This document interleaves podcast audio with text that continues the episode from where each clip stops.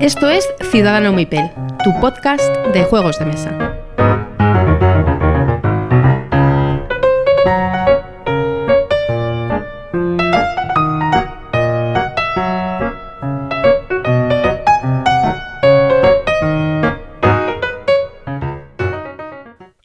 Esto es una nota de voz antes del programa, antes de que empiece, porque en la versión anterior que podisteis escuchar antes de Ciudadano Mipel hablábamos y confirmábamos la edición de Gloomhaven por Asmodee y no es cierto, no hay ningún tipo de confirmación, simplemente hubo una noticia que relacionaba y decía que probablemente Asmodee tenga la preferencia para editarlo, ¿vale? Pero poco más, no podemos confirmarlo. Así que ese periodo, ese trozo de, audio lo vamos a borrar de las noticias y que quede esta nota como aclaración a lo que hemos hecho y a lo que hemos errado. Así que os pedimos disculpas y esperemos, esperamos que sigáis escuchándonos. Un abrazo a todos. Hola a todos, bienvenidos a Ciudadano Mipel. Soy Jesús y por aquí tengo a Miguel. Buenos días. Hola, buenos días Jesús. Aquí estamos por primera vez en, 2019 ya. Sí, feliz año a todos los que nos escucháis. El último programa que hicimos fue el día 20, además, de, diciembre. Sí, justo antes de las Navidades. Justo antes, justo antes de las Navidades. Y bueno, pues eh, justo a la vuelta hemos em, pensado en, hacer un programa el primero del año, después de Reyes, como regalo post-Reyes para todos vosotros. Sí, no somos de los más madrugadores de este año 2019, que parece que está el podcasting on fire. Pero bueno, aquí estamos ya, siete días, tampoco, tampoco es demasiado, ¿no? No, no es demasiado. Y además, bueno, así ellos, eh, nuestros oyentes han podido escuchar los otros podcasts y ya nos tienen a nosotros para escucharnos con calma y tranquilidad. Muy bien. Bueno, pues eh, vamos a empezar con las noticias de hoy. Mm, hoy no hay, poquitas porque estamos a principio de año, así que la primera que tenemos la traes tú, que es, eh, que es el Paladines del Reino del Oeste, ¿no? Eso es, sí, sale el Kickstarter dentro de un poquito, creo que, no sé si tiene fecha ya, pero creo que era en la primera mitad de este, de este año, ¿no? Sí, creo y que sale, salir el Kickstarter ya con, el, con la edición eh, en español eh, integrada en la, en la... Vale.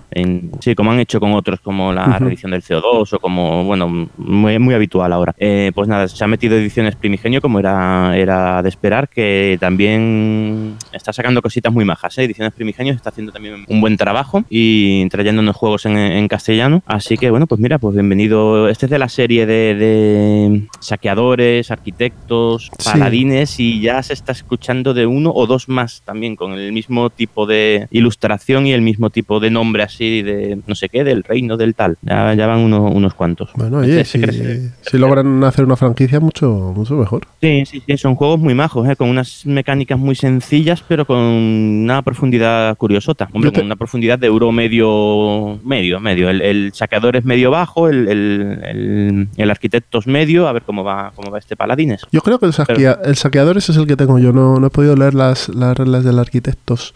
El saqueadores es un juego que todavía no he podido probarlo, estoy apoyándomelo para sacarlo, sacarlo a mesa en casa yo creo que es un juego que sale muy bien, ¿eh? que es muy fácil de sacar. Es uno de los juegos fáciles de, sacar a mesa. No es de mis favoritos. Es verdad que la primera partida, las dos primeras partidas, a mí me, me, aburrió bastante, pero después he jugado más partidas y, bien, bien, muy bien. ¿eh? Es un juego muy entretenido. La primera se, atascó mucho por AP, tuvo mucho AP, porque vi las reglas, parecía que era muy sencillo y metía a, la, a, la, pequeña del todo y se le hizo mucha bola. Y esa partida fue, fue muy mal. Pero una vez que juegas con el rango de edad adecuado, la verdad es que muy bien, sí, el juego está bien. Bueno, pues pasamos a noticias roleras, que también tienen cabida aquí en Ciudadano Mipel. Eh, tenemos un Berkami, esto lo escucharéis día 7, día 8, lo más probable de enero. Tenemos un Berkami de Tunnels and Trolls, eh, que se va a editar en español. Es un juego hiper clásico de rol de, de mazmorreo. Eh, la primera edición es del 75, para que os hagáis una idea. si salió, cuando salió de Dungeons and Dragons, el, siguiente juego que salió del mismo estilo fue Tunnels and Trolls, ¿vale? Entonces, nada, campañita de Berkami. Si os interesa, aunque no lo vayáis a jugar, pero más que nada por tener pues una edición de un juego clásico, pues está muy buen precio, como, como suele ser en Berkami, que tiene, lo que tiene es que los precios por ahora en Berkami son bastante ajustados. Así que nada, eh, los que estéis muy interesados, pues en Berkami todavía está la campaña activa. Ya está fundada, con lo cual sabéis que va a salir sí o sí. Muy bien, muy bien. El rol se mueve también, ¿eh? también mueve, masas, ¿eh? cada vez más. Y se mueve mucho en Berkami en español. Yo estoy muy, muy contento con eso, porque al final estas, hay editoriales nuevas que están trayendo juegos de rol, sobre todo independientes, que, están muy interesantes y estás pudiendo conseguir eh, manuales de rol muy bien hechos por veintipocos euros, que te vienen con varias campañas. O sea, yo estoy muy contento, la verdad. Se, está haciendo, se está haciendo un buen trabajo y sobre todo en el rol hay una cosa que ayuda mucho que son las ediciones digitales. O sea, poder tener tu manual por 6 euros, por 5 euros, por 4 en PDF es un, es un gusto porque al final hay gente que no mm, tiene las ganas de gastarse 50 euros en un manual, pero oye, si se gasta 5 y tiene el mismo manual, aunque sea en PDF, no es la misma sensación, porque bueno, al final nos gusta tener los libros y sobarlos. Sí, pero... es verdad que la diferencia de precio es muy grande porque además es que lo habitual es que no haga falta solo un manual, es que un manual, el D&D necesitas tres manuales para empezar a jugar. Sí. Eh, excepto la caja básica, esa estupenda que han sacado. Sí, pero si no fuera por esa caja básica o Starter Kit, no, no recuerdo cómo se, se llama, son 100 150 euros ¿eh? el, mm. empezar a jugar. sí, la, tres manuales. la caja básica te da las reglas necesarias y suficientes para jugar la aventura que trae, pero claro, es que la aventura mm. que trae es un pedazo de aventura larga, densa, no es como las cajas básicas de, por ejemplo, Pathfinder o las de, las que ha sacado Edge de, Star Wars, que son muy, muy, muy sencillitas. Esto, esto es un buen material. Pero bueno, Dungeons and Dragons sí que tiene esa, esa excepción, aunque tú, si no vas a ser Dungeon Master comprándote el manual del jugador, tienes de sobra. Bueno, sí, sí, sí. Tienes de sobra. Pero bueno, hay la mayoría de los juegos de rol con un manual tienes suficiente. Por ejemplo, eh, el resurgir del dragón de No Solo Rol creo que cuesta en torno a 50, 40 y tantos euros el manual en físico y la edición digital te puede costar 4 euros.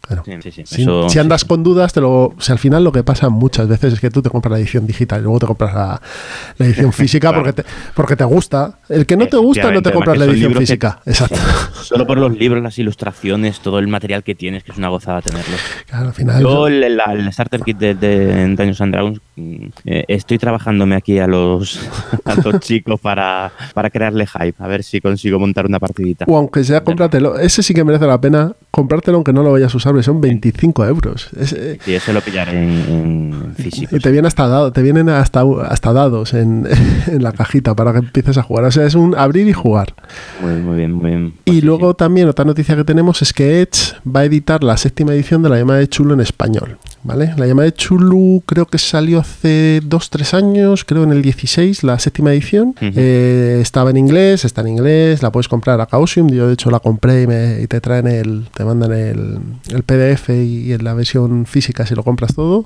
Pero en español no estaba, estaba solo la sexta y además, y aquí me voy a ganar el odio de alguna gente, está en una edición que no es nada buena, que es la edición famosa, la edición primigenia. La edición primigenia de, de la sexta versión de la llamada de Chulo es un libro cuadrado muy bonito, con todas las ilustraciones de Arkham Horror y demás que, hemos visto en los juegos de mesa de, Fantasy Flight, metidas ahí dentro con alguna más, pero es un libro bastante poco útil para leer, eh, porque mm. tiene fondos negros con letras en blanco, letras muy pequeñas, porque han tenido que ajustar la maquetación a hacer un, libro cuadrado y demás. Entonces, em, hay una buena noticia con este, que la llamada de Chulu séptima edición salga en español, pero la mala es que no van a conservar la edición original de Chaosium, sino que van a reeditarla, van a hacer una edición nueva.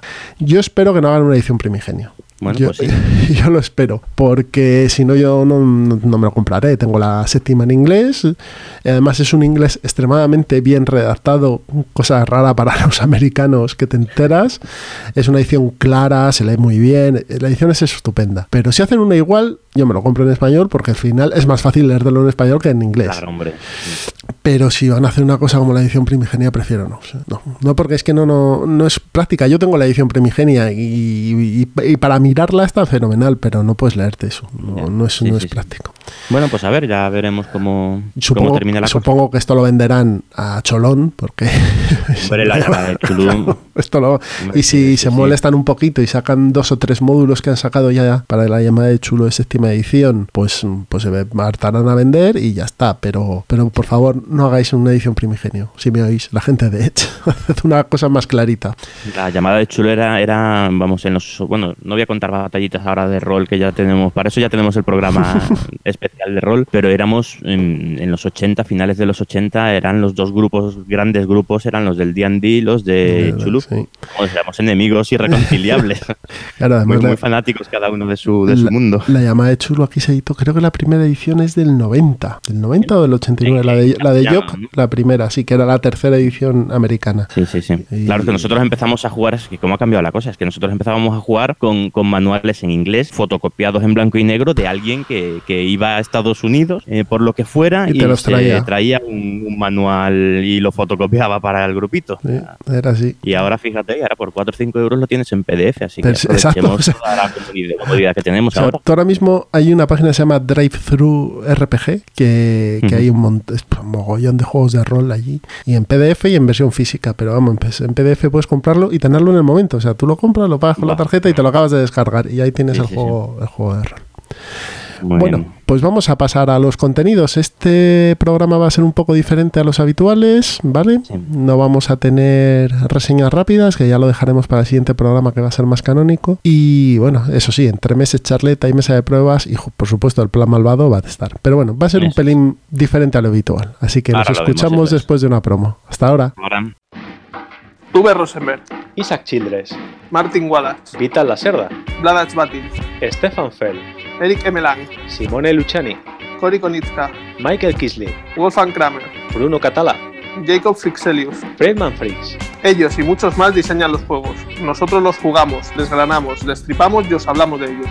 Apaga tu radio, el podcast de juegos de mesa modernos que no se muerde la lengua.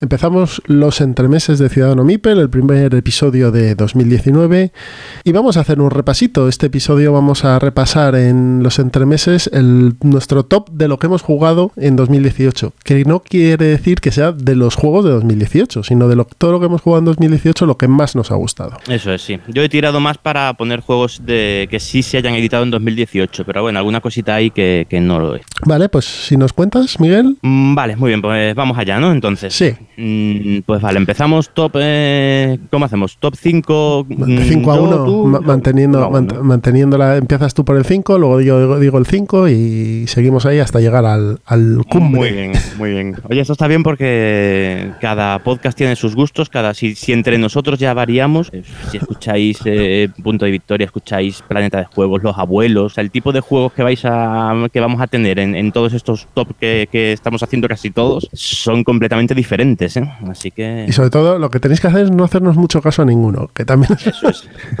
No, pero enriquece, ¿eh? Tantos podcasts, Sí. con ca- cada uno con sus gustos, ves que, que es que hay juegos que, que es un juegazo, pero que a mí no me gusta a nadie al de al lado sí, y al revés. O sea, que es que... Hay bueno, gente- hay- que hay una variedad brutal, Claro. tío, hay una vari- variedad brutal. casi todo el mundo se puede sentir representado tanto en uno como en otro, que es lo sí, bueno. sí, sí, eso es. Mi top no se va a parecer al tuyo y mucho menos al de pues, los que acabo de comentar, a, a gente de, de más temáticos, de más eh, wargames, de, de Sí, de otro tipo de euros a lo mejor. y otro tipo de euros, efectivamente. Así que para eso estamos también todos. Eh, lo he comentado alguna vez, que es que cada año se, se, se editan, pues solo en Essen se editan 1.400 juegos. Eh, así que en, en todo el año, que pueden ser? Es que pueden ser 2.000, 3.000, 4.000 juegos. Entonces nadie lo puede abarcar todo. Así que al final lo que lo- la única forma que tienes para moverte es los autores que conoces y los medios lúdicos de comunicación que, que, que Hmm. hablan del tema. Así que pues bienvenido sea, cuantos más mejor. Está claro que es así. Y después de este rollo que me he marcado, eh, top 5. Empiezas por el 5. Pues empiezo con una excepción de mi top, que porque no es un juego, es una expansión que ha salido este año, que es la eh, que, que me- o sea, mi intención no era meter aquí expansiones, eh, pero es que creo que esta es muy buena y mejora bastante un juego que ya es, de por sí es muy bueno, que es la expansión del Great Western Trail. Es uno de los mm, Que se euros- llama, se llama Los Rieles hacia el norte. eso es, sí. Eh, eh, es uno de los mm, euros mm, que más éxito han tenido en los últimos dos, tres años. Este es de 2016, creo, ¿no? ¿Recordar? De es en 16. Mm, Sí, sí, es del 16 que era el, el que salió juego, que decían que lo mejor de ese, de ese año fue Este y el Terraforming. ¿no? Terraforming Mars y este juego. Sí, luego vino el, el agujero negro del 17 y, el, y luego el 18 en el que ya han vuelto a ver um, eh, euros muy buenos.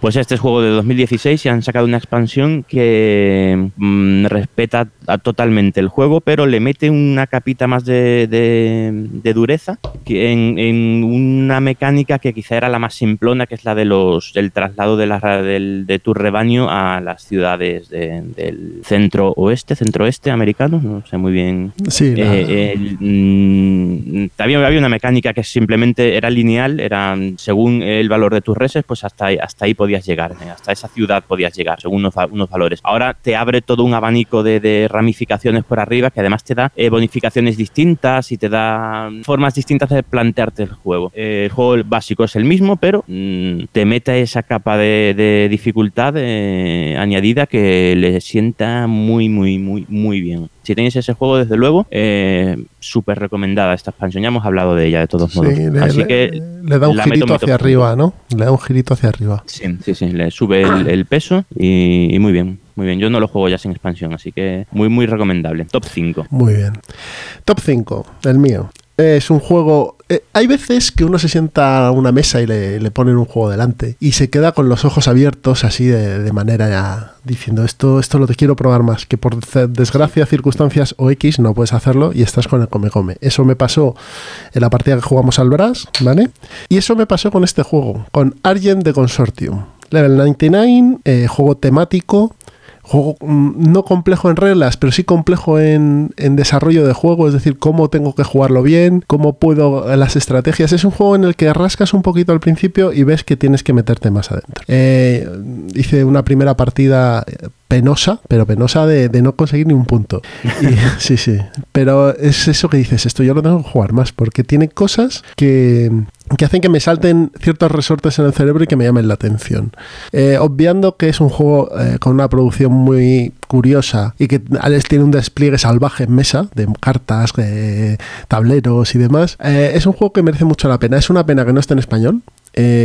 Han sacado una segunda edición este año en, en Kickstarter y a todos los que os gustan los temáticos, los juegos de interacción directa con otras personas, de quitarles el, el de putearles un poco, de, de hacer eh, eh, meterle el dedo en la oreja al de al lado, eh, Agent de Consortium eh, puede ser muy interesante. Y además es un juego de progresión, o sea, no solo simplemente hacerle la puñeta al de al lado, sino que tú vas progresando, eh, está ambientado en una tierra mágica donde ha habido un, pues una vacante en la, en la universidad mágica, Universidad de Magos, y todos somos magos y queremos...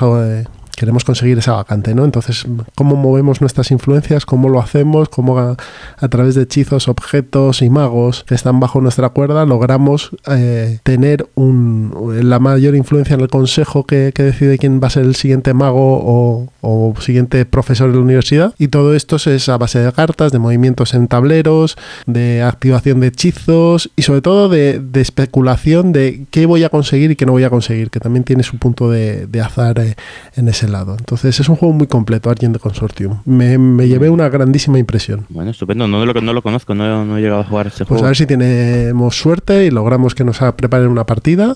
Muy O bien. sea, yo sé que Pablo lo tiene y que le gusta mucho y, y de hecho yo lo jugué con él y con Paco. Paco que es un groñar de, de la vieja escuela. Ahí el hombre Sí, sí. estaba peleándose con, con los magos, pero muy muy bien. Es un juego, es eso, que yo creo que es un juego de curva de aprendizaje. De reglas no es muy complicado, pero sí que para dominarlo necesitas un tiempo y unas cuantas partidas. Bueno, muy bien. Pues ahí está, top 5. Top 4, señor Miguel. Bueno, vamos al top 4. Antes, una cosa, antes de Dígame. seguir con el top, eh, come- quería comentar que, que hay algunos juegos de 2018 que han tenido mucho éxito que yo todavía no he probado, con lo cual no están metidos en este top. Sobre todo lo digo, básicamente lo digo por el Underwater Cities, que lo tengo ahí en, un, en el armario metido y todavía no lo he jugado. Ah, que ya lo, ya lo tienes, el Underwater. Sí, lo tengo, sí, lo tengo, lo, sí, sí, ya, ya lo tengo en casa, ya mm, directo desde cuarto de juego. Muy unos- bien. unos días. Eh, o hay otros dos como Pax Emancipation que no lo he probado, pero bueno, que ese es un poco más de nicho y difícilmente iba a estar en o iba a interesar tanto como otros eh, a, a los oyentes y el Newton que es que realmente el New- Newton difícilmente lo vamos a considerar de 2018, es que ha salido el- el- con las campanadas casi. Bueno. Entonces tam- también lo tengo ahí en el armario, ya ya ya lo comentaremos. esto. El Newton, el Newton y el Underwater City sí tengo ganas de, de probarlo. Sobre todo el Newton son de la gente de Aquí Toca, que al final me he aprendido el colectivo este de los italianos. y creo que no son todos, pero bueno, hay alguno que sí que es de Aquí Toca y todos los juegos que hacen son una maravilla, por lo menos desde mi punto de vista. Me he estado leyendo ayer y esta mañana eh, las reglas de Lorenzo el Magnífico y es una pasada de juego. y, y el Coimbra bebe mogollón de él. Sí, sí, sí. Pero vamos. Nada, ahí está en el armario, ya lo probaremos. Ya en, próximos programas, en uno o dos programas, ya, ya comentaremos sensaciones porque enseguida saldrá, este saldrá prontito a, mesa. Y ya digo, el Newton es que no, el Newton es más de 2019 que de 2018. O sea que realmente el que se ha quedado fuera es el Underwater Cities, que no, no, me da la vida para probarlo todo. ya, ya lo probaremos.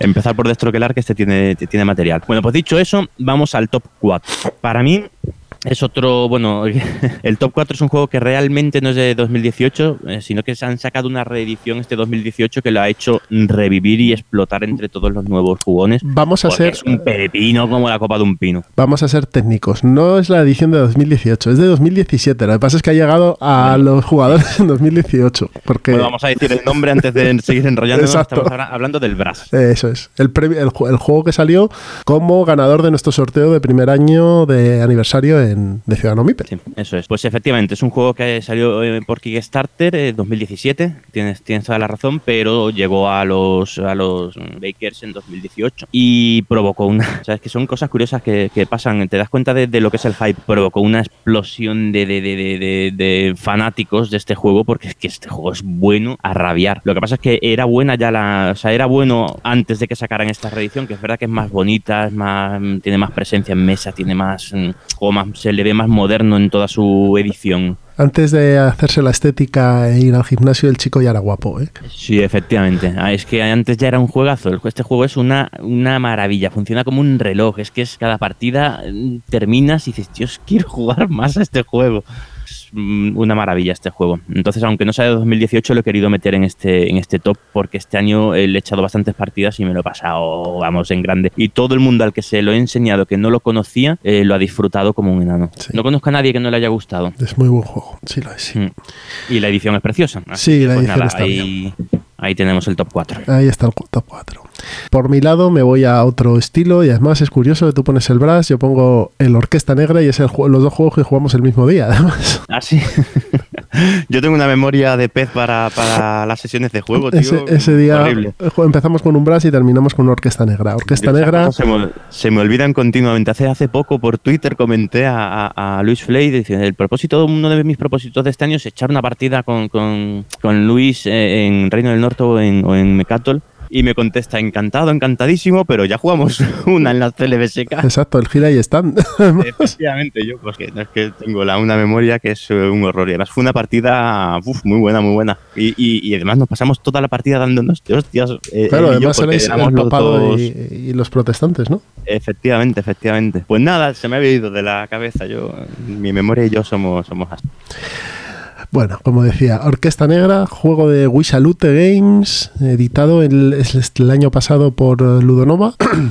Eh, objetivo matar a Hitler, el juego temático, cooperativo, divertido, donde los haya, con unas reglas tremendamente sencillas, pero con una capacidad de inversión muy grande. Y sobre todo, un juego en el que los jugadores o cooperan o se van al hoyo todos juntos. Y aún así, cooperando, te puedes ir al hoyo también. Sí, sí, sí. Eh, como, como muchos cooperativos, que los cooperativos suelen tener una dificultad grande. Y este, desde luego, la tiene.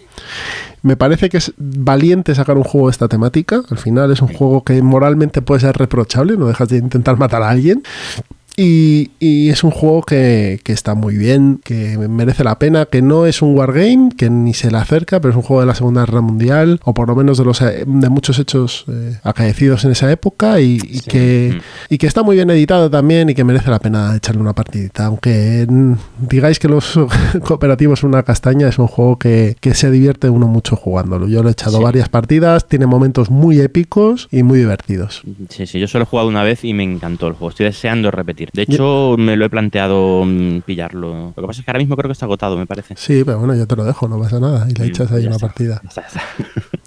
Muy bien, pues sí, sí, grandísimo juego este Orquesta Negra. Y, lo que comentábamos antes, para que veáis que, es que cada gusto, cada persona tiene un gusto y que, es un mundo, este lo he visto yo este año en, en algún top de lo peor de, 2010, de, las grandes decepciones de 2018. Bueno, cada persona tiene su opinión. Efectivamente, efectivamente. Al final o, pruebas los juegos o no, no es difícil eh, saber cómo va a encajar en, tu grupo y en tus gustos. Está claro que es así. A, mí, me parece que con menos no se puede hacer más. Sí, sí, sí. A mí es, para mí es un juego muy bueno y el tema me encanta, o sea que, muy bien. Pues pasamos al top 3 que es compartido además. Sí, cierto. El top 3 es compartido. Eh, estamos hablando del de, último invento de Martin Wallace que le ha salido, en, en esta ocasión en mi opinión le ha salido muy bien, que es el Wildlands. Wildlands, exacto. Es un juego mm, súper divertido. Eh, es verdad que tiene sus mm, tiene sus fallitos ahí en, la mecánica, pero el juego al final es muy, muy, muy divertido. Eh, cada es, competitivo, cada, cada equipo lleva un, cada jugador lleva un equipo de, aventureros que va a conseguir unas gemas o a, cargarse al resto. Sí, al final el objetivo es conseguir cinco puntos. Pero bueno, como este le vamos a, yo creo que a este le vamos a hacer un día un, unos entremeses. Sí, sí, estoy de acuerdo. Pues... No, nos extendemos mucho más, pero realmente eh, es muy divertido. ¿eh? Que os quede claro que, que, la definición de este juego podría ser no se puede hacer más con menos. Sí, sí, sí, cierto. Sí. Porque. Y. Sí, dime, dime. No, que porque que, las mecánicas son de lo más simple, pero al final tiene un, nivel de, de, atracción bastante alto y de rejugabilidad, sobre todo, que es una cosa que parece a priori eh, poco sencilla siendo tan simple. Sí, sí, sí. Tiene dos tableros, que porque este juego depende mucho del, del mapa y de las facciones que tienen, que son súper asimétricas, asimétricas pero bueno, ya hablaremos de él. Desde luego, para mí, muy, muy, muy recomendable. Es un juego que cuando todos los jugadores saben jugar, se juega en media hora. Media hora, 40 minutos. Hay partidas que me han durado 20 minutos, hay partidas que me han durado una hora. Eh, depende de eso, de cómo se desarrolle para que alguien consiga los 5 puntos. Pero muy divertida, muy divertida. Depende del grupo, eh, vas a jugar a ir a lo tuyo y no vas a atacar a los demás o, vais a liar a collejas, pero desde el primer momento. Y, no sé, me, ha gustado mucho. Hay quien critica eso, que, que a veces tiene poca interacción porque cada uno va a su rollo, va por las gemas, pero eso depende mucho del grupo porque se pueden atizar y que a veces el desenlace es demasiado rápido, porque en cuanto te das cuenta, depende de las cartas que tengas, otro tiene cuatro gemas y ya prácticamente acabado. Es que hay que, estar, atentos. Sí, sí, muy, muy divertido. Y la expansión, una mini expansión que trae con una facción nueva, bueno, pues también tiene su, gracia. Así que muy bien, me ha gustado mucho, mucho este juego, que no habría conocido si no fuera, o sea, a mí este, este tipo de juego no me habría no me llamaba. No, no, si no fuera por otros podcasts que han hablado de este juego, pues fíjate, dije, mira, pues lo voy a probar, lo voy a probar, me encantó y ya está en mi ludoteca. Así que lo que hemos dicho ya varias veces hoy de, de que para gustos hay colores. Exacto. Colores y canales. Efectivamente, así que escuchadlos a todos. bueno, pasamos al 2. Por tu lado, ¿cuál vas a poner? Bueno, pues yo voy a poner otro juego que exactamente, exactamente igual no es de mi... O sea, no me llamaba nada, nada, nada, nada en absoluto, que es el, el Root. No me llamaba por, por el tema. A mí es un tema que no a otra gente le encanta, le, ha encantado el, la estética y, todo lo que rodea el juego, pero a mí no me llamaba nada eso de los de un juego así tipo fábulas de animales y tal. Uf, me daba una pereza y si encima contiene una curva de aprendizaje que la tiene bastante dura, o sea, ya no, no, no solo la curva, sino la, la, primera sesión es, eh, tiene una explicación muy larga. Y luego, según con qué facción juegues, cada facción para jugarla bien necesitas dos, tres partidas. Y ya para dominarlas más. Entonces, es un juego de muy largo recorrido. Así que no me atraía nada. Por eso que estoy contando no me atraía nada. Lo jugué en el Reino del Norte y muy bien, muy bien, muy bien. Mm, tiene, es verdad que tiene sus ciertas similitudes con, con, con Coin, mm, pero bueno, ciertas similitudes nada más. Y me parece pareció un gran juego, me pareció muy, muy, muy buen juego, como para meterlo aquí en, segunda posición de este, de este top. A mí muy trabajado, muy, muy trabajado, teniendo en cuenta que son tan, tan diferentes las facciones. El juego siempre es eh, súper equilibrado, el, final, el, el, que se lleva la victoria. También, también puedes pensar que tienen algún fallito como el desenlace repentino, ¿no? Pero bueno, pero muy, me, ha parecido mm, eh, aire fresco para la afición. Un juego que trae, trae mecánicas mecánicas de, casi te diría de wargame, algunas mecánicas, eh, o de juego realmente trae mecánicas de juego muy duro, pero las simplifica, eh, las simplifica un poquito y le mete un tema muy aunque a mí el tema no me guste, pero es un tema muy más agradable, más, eh, no sé, que llega a todo el mundo y ha conseguido un juego súper duro, eh, bueno, súper duro, un juego duro eh, y que lo está jugando muchísima gente. No sé, me, me ha parecido un gran acierto. Te trae eso, aire fresco.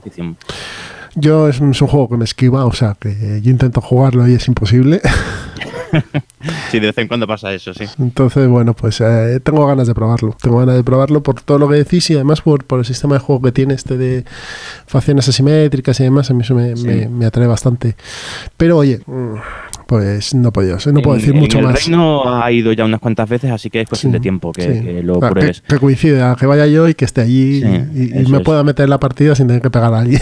Efectivamente. Además, eso tiene lo de las facciones asimétricas, que tiene unas cuantas. En cada partida, según las facciones que, que entren en juego, la partida va a ser distinta. Sobre todo si los jugadores ya han jugado, porque ya saben que, a esta facción no la pueden dejar ir a su aire. Tienen que eh, estar todos ahí atentos, porque en cuanto te descuides, mm, se lleva el tal. O sea, que, que esa combinatoria de- del número de facciones cogidas de, de, pues, según el número de jugadores de 2 en 2, de 3 en 3, 4 en 4, hace que cada partida las relaciones entre esas facciones va a ser diferente, porque las facciones van a ser diferentes. Yo, yo Y creo, el juego, ¿eh? creo que estos juegos ganan mucho si se juega al número máximo de jugadores. Sí, sí, sí, sí. Y eh, son juegos que es que es el problema que hay ahora en estas en esta época, en estos tiempos, que es que necesitan muchas partidas y, y- y no les damos partidas, no le damos posibilidades. Pero bueno, es es- un juego para echar 10, 15, 20 partidas para dominarlo bien y disfrutarlo de verdad. De eso hablaremos luego.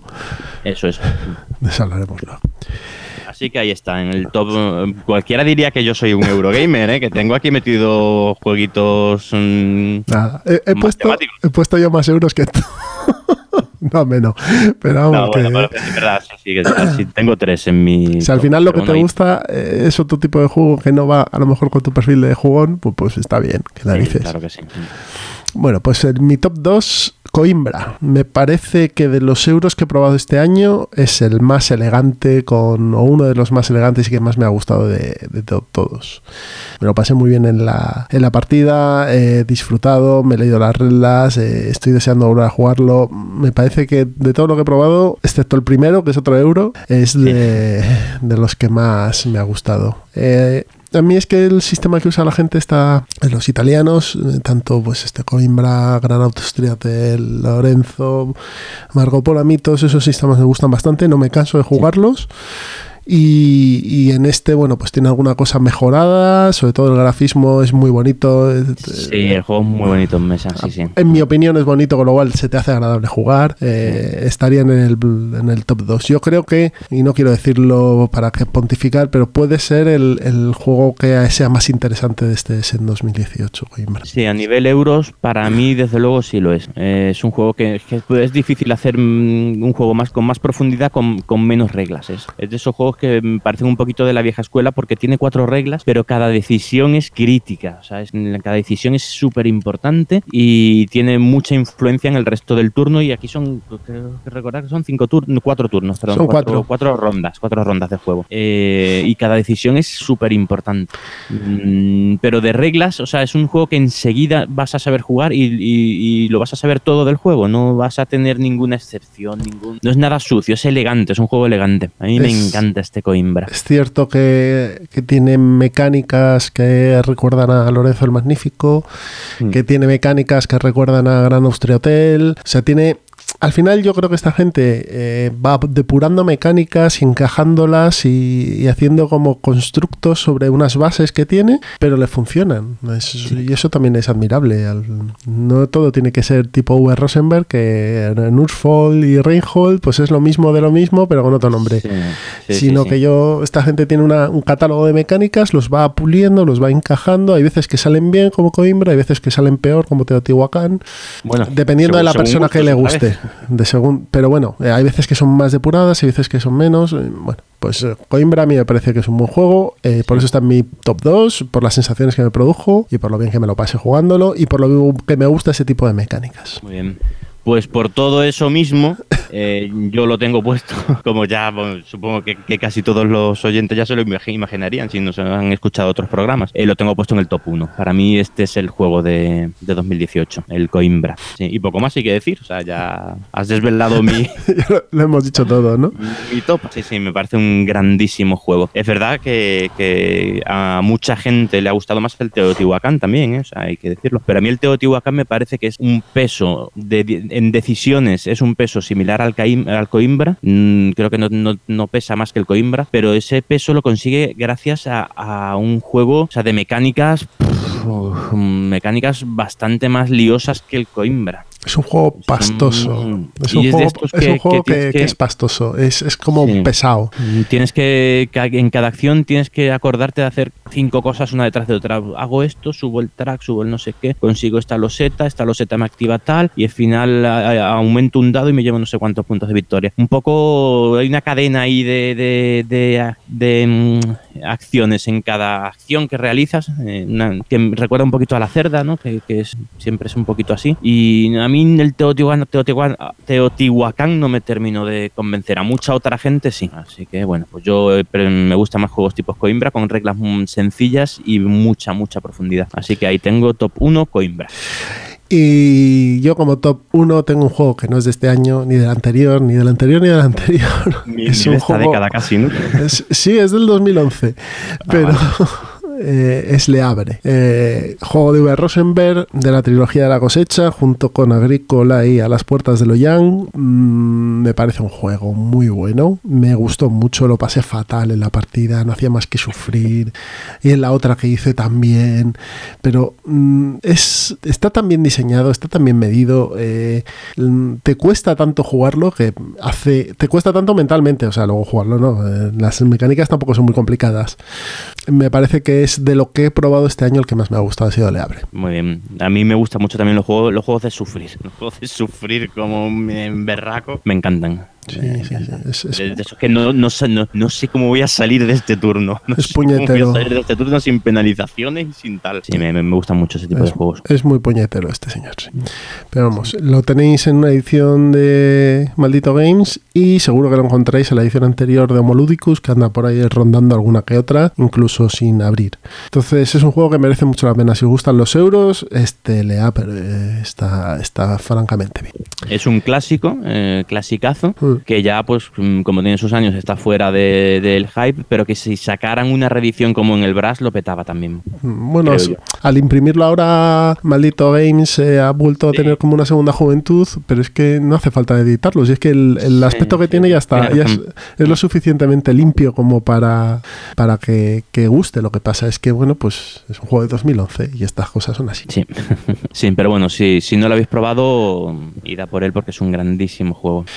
Y vamos a ver, eh, tú tenías aquí puesto en que querías hacer unas menciones y yo tenía Sí. que espero para el 2019 de, de juegos que me apetece probar. Entonces, si quieres empezamos con tus menciones. Venga, muy bien. Eh, sí, porque hay otros muchos juegos que también que he probado este año que también me han, eh, me han gustado bastante y quería, quería comentarlos. Eh, aunque sea por encima, porque es que si no nos vamos mucho de tiempo. Uno de ellos era el Teotihuacán, que por mucho que he dicho lo que he dicho muchas veces, no deja de ser un buen juego. Ayer mismo me eché una partida y la disfruté, ¿vale? Es un buen euro, que en mi opinión no es un euro top, pero bueno, pero que me- ayer echamos un rato estupendo, eh, entretenido. Eh, otros juegos como el, el, el Aventureros al Tren Nueva York, que me parece que ha sido todo un acierto, un, Sí. un microjuego, bueno, minijuego mm, del que ya hemos hablado aquí, que me parece que para mí es, ya es indispensable en mi ludoteca para, para esos ratitos muertos con, con los niños. Muy bien. Lo mismo digo para Caravana del, o- del Oeste, de, de Salt and Pepper, que mm, aciert- aciertazo, o sea, un juego que llevo siempre encima por cualquier momento puedes... Que, porque se juegan 10 minutos.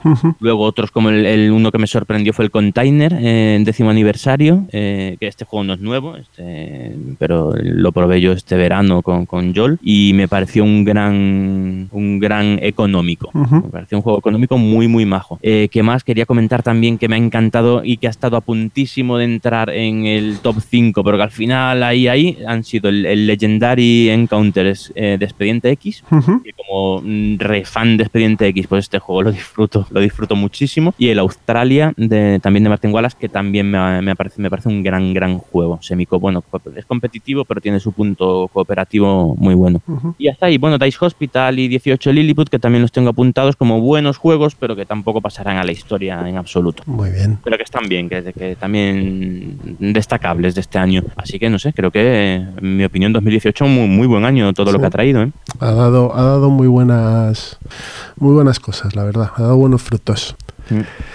Pues yo, mira, para 2019, mm, así a, a bote pronto, lo que tenemos cerca y que me apetece mucho es Héroes de Terrinoth, Mucho, sí, sí, sí. que ya lo hablamos el episodio pasado de en, en- hablado cuando hablamos de las Gimón. sí. También Arkham Horror tercera edición, que va a salir en breve. Estábamos todos en las Game On diciendo, uy, esto va a tardar, no sé qué, y al final en enero al parecer va a salir. Sí, sí, parece que va a ser inminente. sea, y estos, vamos, estos dos juegos, tanto ser, tanto Héroes de Terrinoth como Arkham Horror tercera edición, en cuanto salgan, van para la bucha. Ya, esos son un, un must.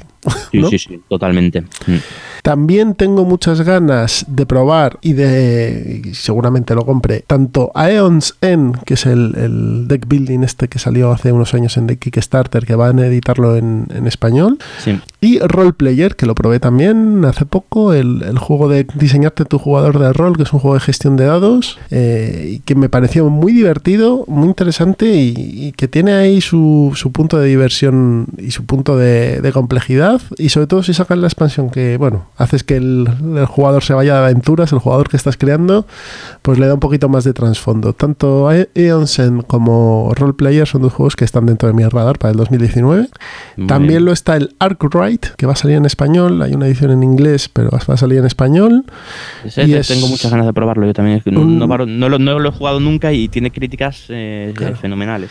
Al parecer es un euro duro, duro, duro. Sí, sí. Y tengo ganas porque podía haber, me podía haber tirado en inglés, pero me apetece, estos juegos me apetece tenerlos en español, sinceramente. Sí. Entonces, Sí, bueno, si al en español caerá. Mm. Maldito Games lo va a sacar. Y Glass Road, que es un juego de V. Rosenberg. Sí. Eh, al parecer es uno de los euros rápidos de, V. Rosenberg y todo el mundo que he oído reseñas y demás, yo no he podido pro- probarlo, pero lo ponen bastante bien. Así que cuando salga en español, pues también estará ahí dentro. Y sobre todo el root en español, si no lo he probado antes, pues bueno, a lo mejor me entra dentro de la, de la ludoteca. Si es un juego que, que tiene tantas posibilidades.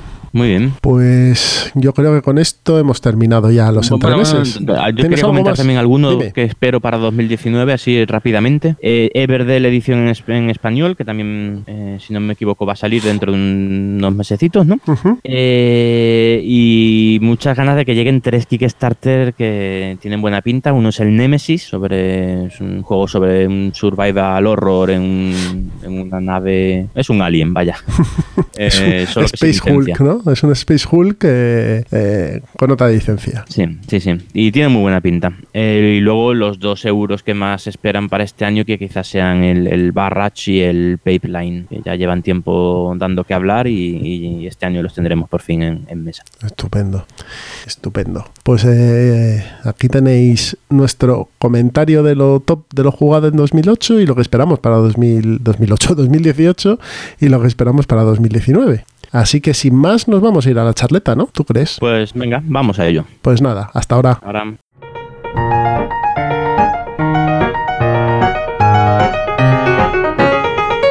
Empezamos la charleta de Ciudadano Mipel con... Vamos a hacer una revisión y vamos a hacer una pequeña reflexión de las cosas de la afición y de incluso algunos juegos que nos han gustado o no nos han gustado este año, ¿vale? Podríamos considerarlo lo mejor y lo peor del año 2018. Sabemos que esto ya lo habéis oído en otros podcasts, pero bueno, eh, aquí tenéis nuestra visión de lo, de lo que ha pasado en este año, de- desde nuestro punto de vista, que incluye todo lo divino y parte de lo humano, y, y lo vamos a comentar ahora en un, en un ratito. Así que si quieres empezamos, como suele decirse, con las cosas malas, ¿no? Para que se vayan Sí, rápido y luego el- ya... el sabor de boca bueno para el final. es. Eh, final en alto, que se suele decir. Bien, pues si quieres empiezo yo.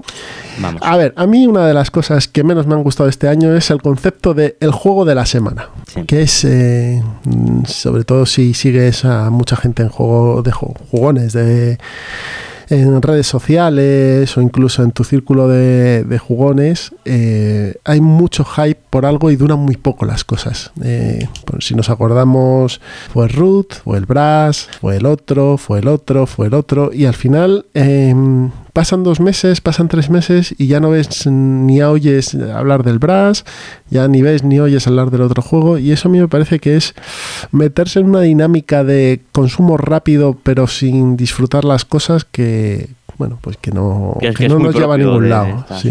también. Que es muy bueno. propio de esta sociedad, sí, o sea, que, que Pero al este final sido- estamos... tienes razón porque ha sido, ha sido muy exagerado. tío. O sea, yo recuerdo sobre todo la, el verano, el final del verano y otoño. Todas las semanas esas previas a Essen o ya, ya incluso con Essen, que, que fue, que es que realmente era una semana. Era una semana todo el mundo jugando al mismo juego una tras otra, una tras otra, comentando en las redes sociales, en podcast, en YouTube, en tal. Y a la semana siguiente otro juego, juego todo el mundo con, con- con el mismo, la misma historia.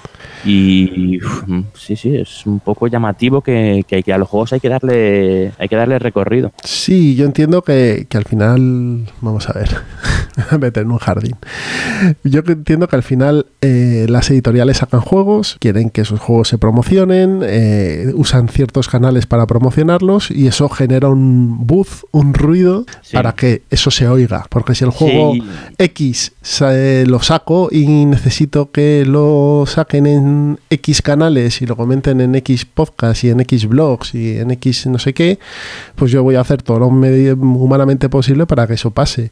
Porque a lo mejor mi pico de venta es de tres semanas o dos semanas, tal y como está el mercado hoy en día. Entonces necesito eh, agitarlo lo máximo posible, enseñárselo a la gente y que se, se cree una especie de hype para comprarlo y jugarlo. Que luego te das cuenta que no es nada, pues oye, mira, ya sacaré otro, ¿no? Sí, Mm. sí, también hay mucha más competitividad en, el, en la industria de la que había hace, hace un año, dos años. Sí, hace- Ni te digo hace cinco años. Hace un año, Cada vez hay más años, competitividad, entonces, claro, eh, la publicidad es... mm, Entonces, Tienen que darle este movimiento. eh, yo entiendo que los juegos salen muchos, eh, que hay mucho ruido, pero a veces hay que pensarse las cosas, a veces hay que sentarse y decir, coño, pues me voy a jugar una agrícola, que es del 2008, pero es que también me gusta. Y es que a lo mejor me aporta cosas que los últimos tres juegos, cinco juegos que, que me han metido por los ojos no me aporta. Sí, o no es. dejan de ser refritos de este, ¿no? Pues el concepto del juego de la semana eh, es una de las cosas que me parece que, que no es no es lo mejor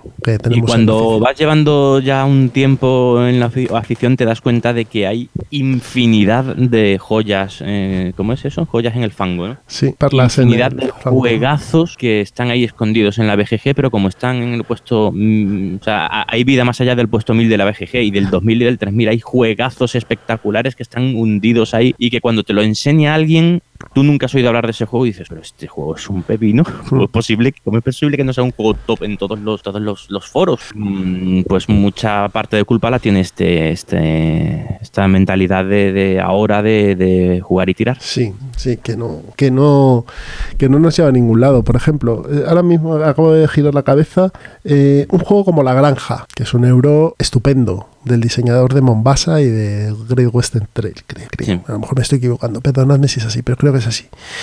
Es un juego estupendo. ¿Tú oyes hablar algo de él? Además es de Ah. Ludo Sentinel, que ya han vendido la empresa y tal. Es un juego estupendo. Hay gente que lo menciona de vez en cuando, pero no. Tú vas a, por ejemplo, nosotros nuestro referente jugón es el club, Reino del Norte. Tú vas allí, yo no he visto a nadie jugarlo en una granja. Sí, sí, sí. O el Keyflower, tío, las de veces que he llevado el Fíjate. Keyflower y no, no, no, no, porque la gente prefiere jugar el, el- la última eh, la última novedad de la que están escuchando hablar en, en- en redes sociales. Exacto. Cuando el Keyflower es un juego top como muy, muy, muy pocos. Entonces, bueno, eso es una de las cosas que a mí personalmente me ha- me- menos me ha gustado este año. Y por su lado, Pues yo me voy a meter en un jardín. Pero bueno, creo que el- el- todo lo que ha pasado con, en torno a la edición en español del Gloomhaven eh, ha sido eh, esas discusiones y esas formas en redes sociales no me ha gustado. De hecho, ha sido más ese, esa, esa cultura del zasca de la que hablaba Raik en, en su último punto de victoria. O sea, es me ha parecido peor eso que el hecho de que una editorial anunciara de forma informal informal eh, que tenía los derechos sobre un, sobre un juego. Eh, supongo que sabéis de lo que hablo. El- todo el, el follón que ha habido estas navidades con, con quién publicaba el Gloomhaven. Ujú. Bueno, estas navidades, bueno, viene ya de, de más largo. Viene de marzo del año pasado. Sí, sí, sí, porque una editorial en, de forma informal eh, en una... En un off-topic, ¿qué se suele decir? En un... en un off-topic, en un off-topic Sí, o- fuera de micrófono. que tenían la- lo, que, que- que estaban a punto de conseguir los derechos sobre un, sobre un ese medio de comunicación al que se lo dijo así de forma de café, digamos, de conversación de café, lo publicó mm, mm, precipitadamente, lo anunció precipitadamente, eh, un error, pero bueno, error como errores puede mm, tener todo el mundo. Es verdad que el, que el, la- el medio de comunicación que lo hizo, que lo, lo comentó, es el único en español que se supone que es, se supone no, que es, que es profesional, que se gana la vida con ello. Hombre, vamos a ver, a lo mejor en ese momento sí que era una noticia que estaba cerrada o era un, un trato que estaba muy avanzado, pero oye, las cosas son como son. Hasta, como dicen los americanos, hasta que no canta la gorda no es el final. Y hay muchas, pues sí, hay muchas veces, claro, hay muchas veces que uno pues dice algo, le aseguran algo y, y a los tres días se ha cambiado totalmente el escenario. Efectivamente, eso es, eso es, sí, sí. Nosotros también nos hemos equivocado alguna vez que hemos comentado alguna cosilla. Es verdad que no, esto ha sido, esto ha sido muy llamativo y muy y ha hecho muchísimo ruido y la gente se ha, se ha- se ha lanzado a degüello, pero absolutamente. Y me parece un poco excesivo. El juego va a salir en español, no va a ser por la editorial que se pensaba. Eh, sus motivos tendrá, sus motivos habrá, eh, que lo saque Asmode en lugar de maldito. Eh, los motivos, bueno, creo que están bastante claros también, algo hemos comentado. Y, ya está. Es un error sin más de un medio de comunicación que tampoco hay que, ir tan a degüello. O sea, mm, a mí lo que más. mm, Digo lo peor de este año, o sea, lo meto en lo peor más que por el error de, esa, de ese medio en sí, que, que es una cagada. O sea, eso tampoco lo vamos a negar, es una cagada, pero bueno, pero, pero que, que más, más nocivo me parece la cultura del zasca, del, del, del- se ha equivocado, así que ahora voy a ir a, a- machete, a machete, entre los dientes. No sé, un poquito de, de moderación, ¿no? Bueno, eh, es que esa cultura es la que trae las redes sociales. Al final la gente antes mm. bramaba en su patio de vecinos y le hacían caso tres. Ahora bramas en, en Twitter y te hacen caso 500 personas y te responden y tal y cual. Y... Entonces, bueno, yo creo que es algo intrínseco en el ser humano, ser un bocazas. Y, y- pero pasa es que eh, cuando vives en comunidades pequeñas eres un bocazas y nadie te hace caso, pero cuando vives en una especie de comunidad global como la que vivimos ahora, pues claro, eh, eres un bocazas, todo ahí tienes tus seguidores y tienes tus detractores y pues al Sí, y final 500 se magnifican, para- se magnifican todas las cosas, pero sí, esto termina siendo la, la berrea de... exacto, la berrea de, Hay que tomarse las cosas con más, no sé, mi opinión hay que tomarse las cosas con más calma y con más tranquilidad y con más, no sé, naturalidad. No Yo entiendo, nada, entiendo mm, que, que vociferes si te estás jugando el pan, pero si no te estás Sí. jugando nada, bueno, da igual. Al final, esta cosa se ha, ha salido como ha salido.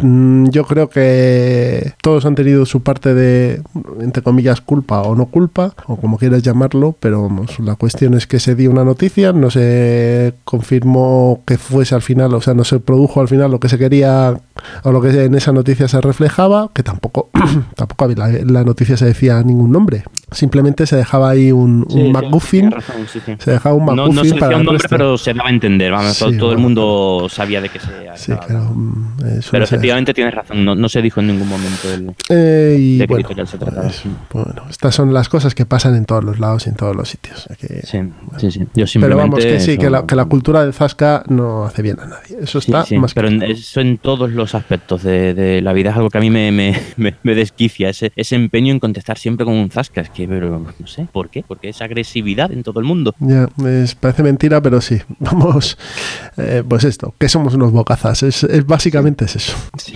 efectivamente. Nosotros también, ¿eh? A ver, que no todos, soy todos, todos el los seres va- humanos somos unos bocazas. Y el que no es bocazas es porque no sí. puede. Yo ahora aquí estoy hablando con mucha tranquilidad, pero a veces también se me va un poquito. Así que nada, pues eso. Vamos a relajarnos todos y a disfrutar de la afición. Eso es. Eh, mm, también como lo que menos me ha gustado este año, lo peor a lo mejor es demasiado categórico, pero lo que menos me ha gustado es ciertos juegos que pruebas y ves que no están terminados del todo. Y yo creo que eso eh, no están terminadas las mecánicas, no están bien probados, necesitan todavía a lo mejor otra capa de, de barniz Y eso creo yo que es por el mercado que estamos, lo que hemos hablado al principio, el mercado de, de sacar rápido juegos y demás hace que se editen juegos que necesitarían a lo mejor otro año de preparación, otro año de, de desarrollo. Y luego tienes los juegos que son copia-pegas de otros juegos que hacen algunos autores. También. Que eso es así. Entonces, bueno, yo creo que entiendo que haya más gente en la afición, entiendo que las empresas quieran ganar dinero, pero a lo mejor hay que tomarse las cosas un poquito con más tiempo para ciertos Sí. productos. Y Lo que pasa es que, claro, desde el punto de vista eh, económico de una empresa, financiero, pues claro, pues sus motivos tendrán para lanzarlo en una fecha determinada. Y luego también pasa algo que ha pasado l- en, en- también en la industria del videojuego, que es que antes tú sacabas un producto y el producto tenía que estar terminado, porque si no estaba terminado perfecto eran devoluciones y, y- y perdías ese dinero. Hace ya muchos años que los videojuegos eh, los sacan prematuramente y los primeros, las primeras semanas es una, una actualización tras otra. Eh, o sea, vas a jugar y, y- nada, y no te deja porque tienes que descargarte el último parche. O sea, lo van parcheando. Lo que la- antes sacaban, eh, tenían unos mm, testers que se probaban el juego hasta la saciedad, se lo hacían entero por todos lados y, y- y lo sacaban con, con unos bugs mínimos. Ahora lo sacan prematuramente porque saben que van a tener millones, literalmente millones de gente probándolo que le van a reportar esos fallos de forma totalmente gratuita y, y los van a ir eh, arreglando sobre la marcha. Yo creo que eso se ha, tras- se ha trasladado también a los juegos de mesa. ¿eh? Eso, Ya, pero- esa impresión. que- Pero la capacidad de actualización de un videojuego, es, que es automática, te manda un paquete y tú lo Ya, instalas. en un si juego de tienes mesa- acceso a internet, y hombre, hoy en día es, es absurdo pensar no tenerlo, pero bueno, pero le estás exigiendo al cliente algo que no tiene por qué tener. Sí, pero bueno, pero en, en, en teoría y en la práctica, tú te compras el, yo qué sé, el Fallout 23 y es una castaña en los, el primer, la primera semana y tienes tres actualizaciones. Y eso es automático y el juego eh, te lo han cambiado, lo han mejorado y tú puedes jugar con mejor... Sí. eh, con un pues eso, con un rendimiento mejor y, y puedes jugar bien a tu juego, ¿no? Al producto que has comprado gratuitamente, además de esos parches. Pero tú eso en un juego de mesa, ¿hay alguna mecánica que no fue- termina de encajar, que hace que se dispare la puntuación a 800 puntos en vez de a 80 y demás? Y eso en un juego de mesa no lo solucionas. Porque ¿qué le vas Bueno, a hacer? ¿Le, le vas a mandar otras cartas a todos los jugadores y demás? eso es complicado. claro, pero, pero em, sí, eh, sí cambias, los autores sí están cambiando las reglas del juego sobre, sobre la marcha con los comentarios que le van llegando. O sea, el- quizá el primero fue el Eklund con sus famosas Living Rules, pero que eso se- sí se está dando. El Terraforming Mars ha tenido ya varios cambios de reglas. Eh, cambian el PDF y el que se quiere enterar eh, porque sigue las redes sociales o sigue la BGG y tal, pues te enteras, de esas cosas te enteras, pero la mayor parte de los consumidores efectivamente no se enteran. Pero yo creo que es algo con lo que sí que juegan las editoriales, que, los juegos si tienen un error de... O sea, lo, prueban poco, prueban, testean muy poco esos juegos y cuando salen pues le empezarán a llegar eh, eh, errores o mecánicas que no gustan y tal y los corrigen sobre, sobre la marcha con nuevas ediciones del manual. Están los eh, mm, tenemos muchos juegos, todos tenemos muchos juegos en nuestra ludoteca con, con el manual 2.0 o 3.0 impreso en, en nuestra casa y metido dentro de la caja. Mm. Por lo menos yo tengo unos cuantos juegos así. Y yo creo que es algo que se está generalizando. Tiras de, de, la, de los aficionados, de los consumidores, para con sus críticas eh, eh, mejorar el juego. Eh, cuando eso lo tenían que haber, lo tenían que hacer antes de lanzar el, el producto, sí. Y este año sí, efectivamente se está viendo con muchos juegos. Y voy a enganchar en eso que dices tú para decir otra cosa que no me gustó este año y que le- les intento o les pido aquí a las editoriales españolas que hagan. Por favor, no cuesta nada poner las reglas en PDF en la web. Y, Sí. traba- y, y, por favor, unas webs más claras tampoco estarían mal. Porque hay, hay alguna editorial que joder. Entras allí y parece que vuelves a los años eh, 2000 o, o no, finales de los 90. Sí, sí, sí. Eh, creo que a día de hoy, dado que todos llevamos un pequeño ordenador en la mano, que es un, un, móvil o tablets, además, tener las reglas en PDF no cuesta nada, porque seguro que antes de, de imprimirlas las tienen en PDF y, y, tener- y que nos las podamos descargar, como hacen algunas editoriales, que es fa- fabuloso. Tú entras, te descargas tus reglas y las puedes ir leyendo Sí. mientras vas en el metro, en el móvil, pues facilita mucho las las cosas, porque al final leerse las reglas, pues tienes que buscar un momento, sentarte, abrir el manual, leértelo y demás. Y si puedes hacerlo en cualquier otro lado, pues no cuesta nada tener las reglas en PDF colgadas en tu ficha de juego. Efectivamente, pienso igual. Lo que pasa es que, bueno, después las editoriales, sobre todo con los juegos que, que son independientes del idioma, pues claro, las editoriales españolas piensan, es que si ya, si lo único distintivo mío con respecto a la edición original es, es que tiene el manual en castellano, si lo cuelgo, pues ya la gente se compra, se compra la edición en, en Filibert o en tal, en alemán y me descargo el manual. Pero tanta diferencia hay de precio, porque si luego tú te pones a pensar... No, yo... o sea, yo, alguno, alguno habrá que coja y diga, es que me voy a comprar la edición del juego este que no es dependiente del idioma, pero este me lo ha sacado en la edición internacional y lo ha traducido, ha colgado las reglas. O sea, todo eso, mmm, gente que lo haga a lo mejor es un 5%, un 10%. La mayoría de la gente lo va a comprar en español porque, porque es lo más sencillo. Y va sí, a tener sí, su, sus reglas en el libreto y si se las descarga y las puede leer en el móvil o en la tablet, pues mucho más cómodo para ellos. O sea, no creo que sea una generalidad que nos vayamos a comprar en Filibert. Yo no compro en mi vida en Filibert. ¿eh? No. No, no y, Tam también eso ha cambiado, ¿eh? O sea, eso antes eh, salía una edición internacional y un año después salía la edición en castellano. Claro, Entonces ahí sí día... entiendo un poco más que, que... Y sobre todo a día de hoy la diferencia de precios entre uno y otro tampoco es tan grande. No, porque... no, yo, yo no creo que sea por, por, diferencia de precio. Yo creo que yo creo que viene de ahí, de cuando saca, sacaban un juego en una edición internacional sin castellano y para tenerlo en castellano tenías que esperar un año, que y además generalmente era de vir porque poco más había en, en, en España.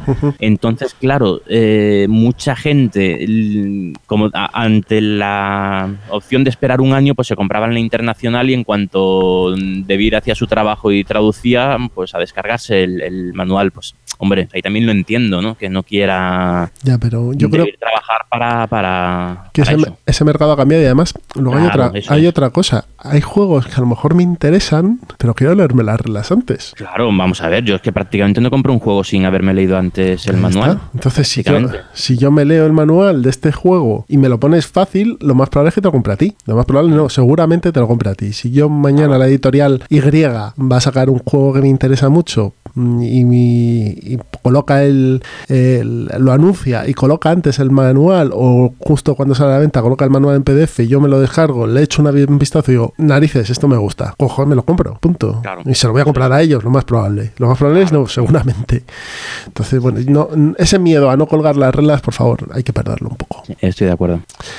¿Alguna cosa que comentar de lo peor? Porque yo tengo algún juego que me ha decepcionado este año y quería comentarlo, pero no sé si tú tienes algún tema más que quieras. Sí, bueno, yo tengo, es bueno, similar a eso, juegos que no me han gustado y que están, o sea, el, el hype.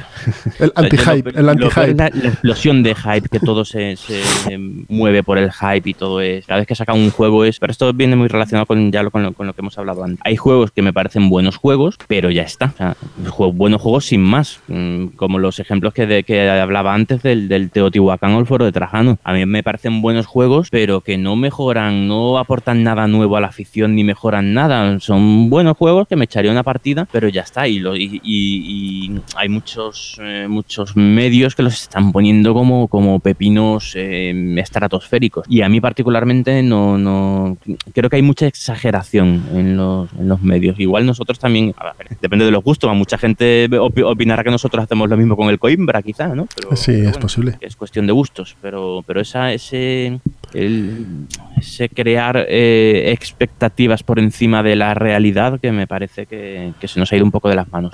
Bueno, es lo que comentábamos antes, al final. Bueno, sí. pues hay, sí, hay sí. bastantes intereses por ahí que creados y no vamos, a, decir más. Eso, eh, metería esos dos juegos que, que por esa, ese hype eh, al final me, me, han resultado decepcionantes, que son el Teotihuacán y el Foro de.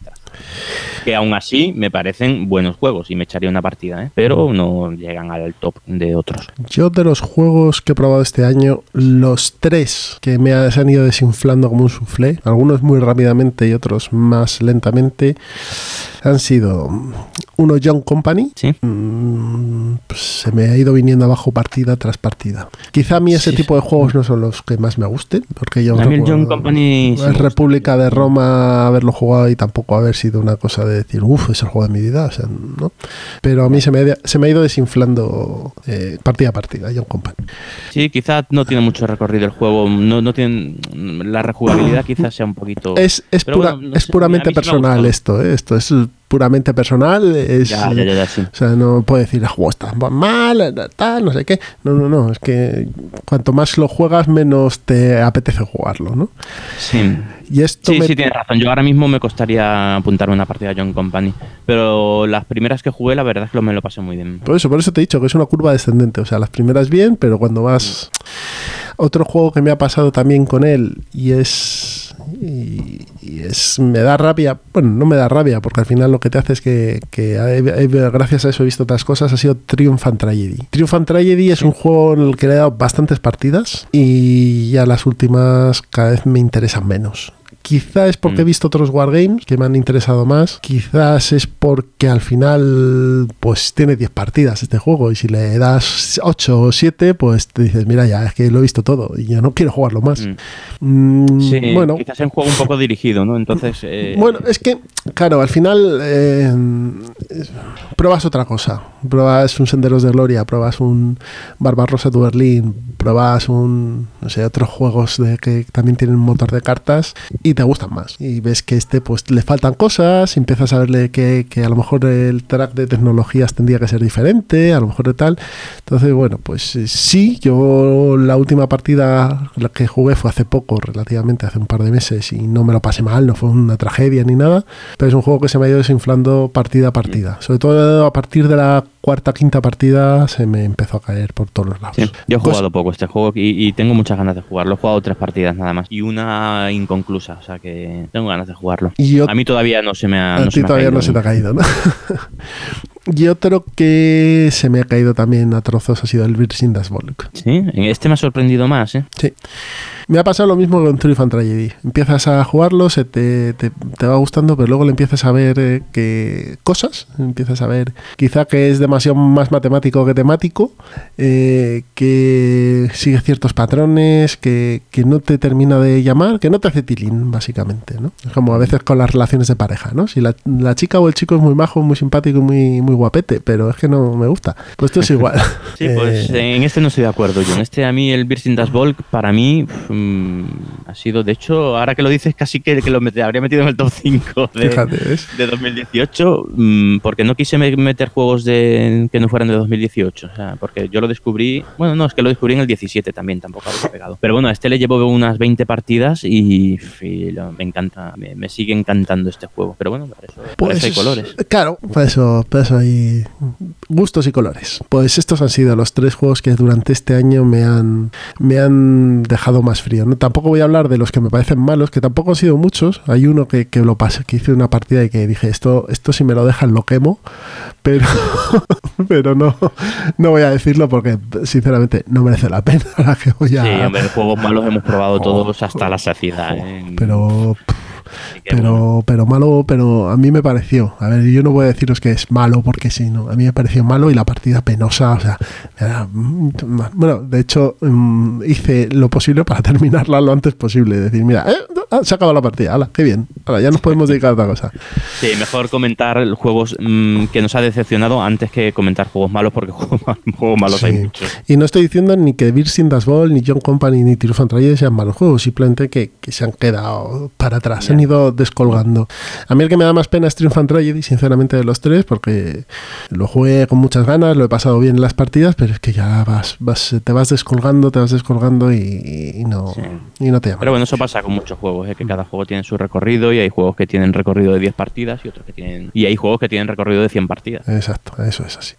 Pues ya habiéndonos quitado la careta de triste, vamos a ponernos con lo, lo que ha ido bien, ¿no? Lo que nos ha gustado, Claro. lo que nos ha satisfizo o satisfecho. Ya está, nos hemos metido ya aquí. Ya lo zasca al lenguaje. Y, y tanto tú como yo, yo creo que lo primero que tenemos que hablar es de Ciudadano Mipel. Ciudadano Mipel como Sí. medio que nos mm, lo hemos eh, ha ido creciendo durante, aunque empezamos en el 17, pero bueno, fue en noviembre A y finales, tal, sí. claro. Eh, ha ido creciendo, nos hemos ido adaptando más, se me han ido saliendo nuevos temas. Yo creo que, que, hay un montón de gente detrás de nosotros. Ya tenemos cerca de mil suscriptores, no, cerca no, tenemos mil y pico suscriptores en Evox. hay gente que, que, nos sigue, que le gusta y eso que es que no, pues hace que nos den muchas ganas de seguir grabando, de seguir buscando temas, de seguir de, bueno, generando contenido, ¿no? Y, bueno, eso pues anima, anima. Es verdad que aunque nos escucharan cuatro gatos íbamos a seguir grabando porque nos gusta. Claro. Y lo pasamos muy bien. Pero si las críticas son buenas, si tenemos feedback y tal, y vemos que a la gente le gusta, pues claro, pues más, más te anima a, grabar. Muy bien. Comentar que hay, mm, si no os habéis enterado, hay un hay una bueno, una competición, sí, una evaluación de, de podcasts de lúdicos. Eh, eh, ahora mismo no recuerdo cuál es, lo pondré en la, en la descripción. Eh, y podéis votar todavía, están en los cuartos de final de los podcasts más escuchados o los que más os gustan de esa lista, ¿no? Nosotros eh, hemos caído en octavos contra Más Madera, que era lógico y normal, porque... Más Maderas. porque sí. Un podcast de referencia. Y, muy bueno, muy bueno. y nada, pues ahí hay un montón de podcasts que podéis votar si os hace ilusión y si os gustan y, ver quién es el que ha decidido la gente que es el podcast más escuchado. ¿no? Eso es. Nosotros la verdad es que para llevar un año estamos muy contentos con... Tremendamente contentos. Con cómo ha ido, con cómo ha ido la... Estamos tremendamente contentos. Así que para mí sí, desde 2018 de lo mejor sin duda el, todos los momentos que nos ha dado la grabación de este podcast y todo lo que todo lo que hay alrededor de, del podcasting y de, conoces cosas nuevas de la ficción, no sé, muy muy es muy satisfactorio. Y aunque tengas que grabar hasta las tantas de la noche, que hay veces que te quedas sobao, o, con, migrañas o con dolores de cabeza. Eso, no lo he metido en lo peor de 2018, las migrañas, madre mía. Pero bueno. Pero, pero merece mucho la pena y nos lo pasamos fenomenal. Así que además hemos, o sea, yo particularmente a mí me ha sorprendido este el mundillo porque cuando empezamos a grabar yo pensé, uff, aquí hay muchos podcasts, aquí va a haber una competitividad que mm, tal, pues todo lo contrario, lo que hay entre los podcasts es, hay excepciones, claro, pero la inmensa mayoría es compañerismo, es decir, es, eh, unos podcasts eh, animan a otros a seguir, eh, eh, anuncian a otros, dicen, oye, escuchad a esta gente que estos son muy buenos y tal. Y eso es algo, ese, esa afición sana, tío, entre podcast más que competitividad, me ha sorprendido y me ha encantado. No, dejamos de ser medios aficionados, no nos estamos claro, claro, hacemos esto porque nos gusta. A, mí me encanta escuchar a, Planeta de Juegos, a los abuelos. que no, voy a empezar a decir nombres porque me voy a olvidar de alguno y voy a quedar mal. Pero el podcast, cada uno con su personalidad, cada uno con sus,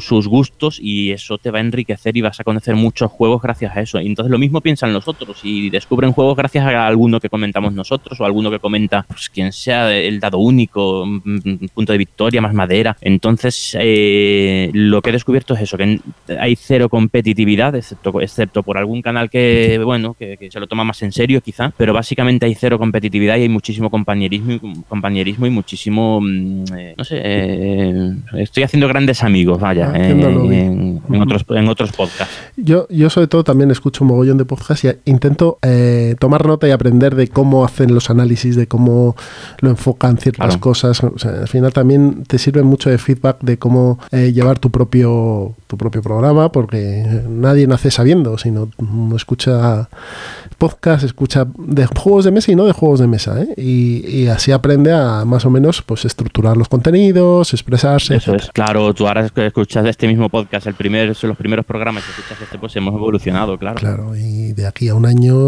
si seguimos dándole a caña a esto, pues habrá cambiado totalmente. Entonces, bueno, pues... Y a lo que iba eso, es que estos son, somos medios aficionados todos, hacemos, hacemos esto porque nos gusta la afición, porque nos eh, apasiona, entonces nos apasiona también lo que cuentan eh, los otros y lo que descubrimos a través del resto de, de podcasts. Tenemos que hacer un día, lo tengo, hace ya tiempo que estoy dándole vueltas, un especial sobre, sobre, sobre podcast. ¿Los que, ¿Los que escuchamos?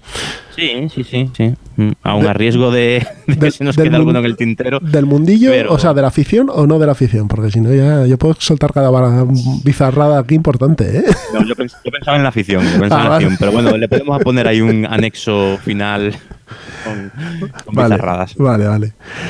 Bueno, pues esta ha sido una de las, quizá las cosas que más nos ha gustado, que nos han sentido mejor en, en este año. Yo voy a decir otra y es el crecimiento de las nuevas editoriales Cada vez tenemos más editoriales que lo hacen, y yo no voy a decir, mm, no voy a entrar en dimes y diretes, yo creo que las hacen, lo hacen todos muy bien, dentro de las posibilidades que tienen de edición. Eh, creo que... editoriales españolas. Eh, sí, sí, perdón, editoriales españolas.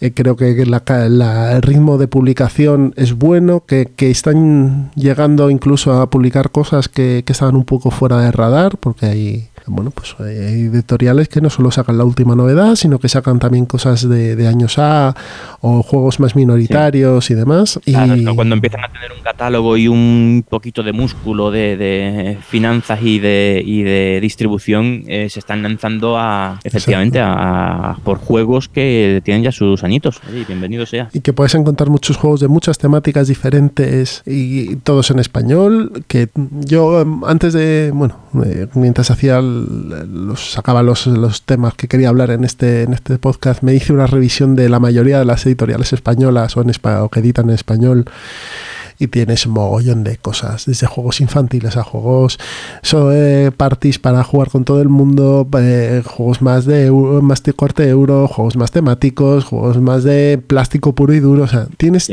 todo, tipo y todo en español, eh, con buenas ediciones, siempre habrá problemas con alguna y que otra, pero, pero yo creo que, que crezcan el número de editoriales es bueno para todos. Es bueno para todos porque acerca a la gente la, la afición y no tienes que jugar al, al Hansa Teutónica en alemán, sino que a lo mejor lo puedes jugar en español y siempre, pues siempre es mejor. Efectivamente. Cada vez, cada vez es menos necesario tradumaquetar tus juegos.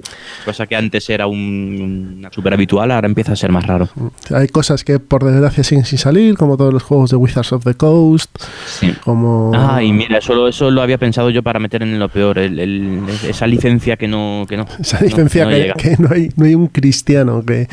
Y hay juegos ahí para, para sacar por ejemplo, voy a hacer un off topic. El otro día, eh, sé que soy muy pesado con esto, pero lo voy a decir. El otro día me mm, conseguí el asalto de los gigantes de, de Dungeons and Dragons, eh, que es un juego de mayorías tipo Blood Rage. Y le da comparado con Blood Rage, yo creo que le da tres vueltas y media a Blood Rage. En cuestión de tema, de mecánicas, de, inmersión. Y ese juego es minoritario porque es muy caro y además está en inglés y demás. Estas cosas son las que te quedas ahí en el tintero porque esa licencia han decidido que no sale en español ni en otro idioma que no sea en inglés. Entonces, bueno, pues es un fastidio, así de claro. Pues sí, sí, sí. Y cuando hablamos, y este es uno minoritario, pero hablamos de Lords of Waterdeep, hablamos de Titans of the Underdark, hablamos del Dragonfire, que no hacen más que sacar expansiones todas en inglés. Hablamos de los juegos de mazmorreo que ya van por el, creo que van a sacar este año el quinto. Eh, hay, hay, un nicho de mercado en español, pero bueno, ellos han decidido que eso no, que no sí, por una decisión editorial, pues nos quedamos sin ello. No, nos quedamos sin ello en español, sí. lo puedes comprar en inglés, pero bueno, con todas las restricciones que tiene. Pero bueno, en general, eh, algo bueno que, que, ha traído este año es, eso, lo que comentas tú, que es que realmente ha subido muchísimo el número de editoriales, lo que publican las editoriales en español, y eso siempre. O sea, lo, lo, otro empieza a ser una excepción, el que no, el que no esté en español. Exacto. Y esto, mm, esto viene de la mano de otra de las que tenemos aquí apuntadas, que es el crecimiento eh, de la afición en España. Esto es gracias a que, a que, cada vez hay más y más y más y más eh, gente aficionada a los juegos de mesa. Y eso es bueno, por mucho que a ciertas personas les moleste, eso es bueno. Eso es bueno porque hace que haya más productos para todos, que haya más, mejores ediciones, que eh, hasta cierto punto se profesionalice. Por ejemplo, en los cómics esto pasaba años a. Eh, y me acuerdo de los retapados de Forum y de las mierdas estas que sacaba 5, que, que, era que los abrías y se te desmontaban directamente antes de poder leer la primera página. Y tú lo comparas ahora con las ediciones que está sacando tanto Panini para Marvel como ECC para, para DC. Vértigo, Image y demás, y no tiene nada que ver, estamos a años luz de, lo que se sacaba, te estoy hablando hace 20 años, 30 años, y no tiene nada que ver. Entonces, eh, ¿por qué ha sido eso? Porque la afición al cómic se ha hecho más grande, porque hay más editoriales, porque o las editoriales se han hecho más, más potentes. De Básicamente hay más mercado, hay más, mercado, hay más mercado, hay más dinero, si hay más dinero, pues puedes hacer ediciones mejores. Y haces productos que te van a que, vas a colocar a lo mejor un Omnigold de estos de Marvel Marvel, que tiene 700 páginas, lo puedes colocar a 35, 40, 50 euros porque sabes que lo, van a, lo vas a vender, porque hay gente interesada en ello y bueno, esto es así. Entonces yo creo... Mejora la, la, producción, la edición, también mejoran eh, los contenidos porque si hay mucha afición mm, va a haber gente que en su vida se habría dedicado a esto y, y ha descubierto una pasión y hace, hace juegos o cómics o el tema del que estemos hablando, con lo cual hay también más cantera de diseñadores. Y de hecho en España están saliendo juegos muy buenos en, que hace unos años en España era un, un páramo eh, lúdico. Y, y tienes eh, la cantera y tienes gente que se lo está trabajando mucho y, y merece mucho la pena. Y, cuanto, y eso se hace solo siendo muchos. Porque si somos claro. pocos, no, no hacemos nada. Estamos los mismos de siempre, dándole vueltas a los temas de siempre, ¿no? Y que entre gente nueva y que, que abra un poco y que normalice las cosas siempre viene. Sí.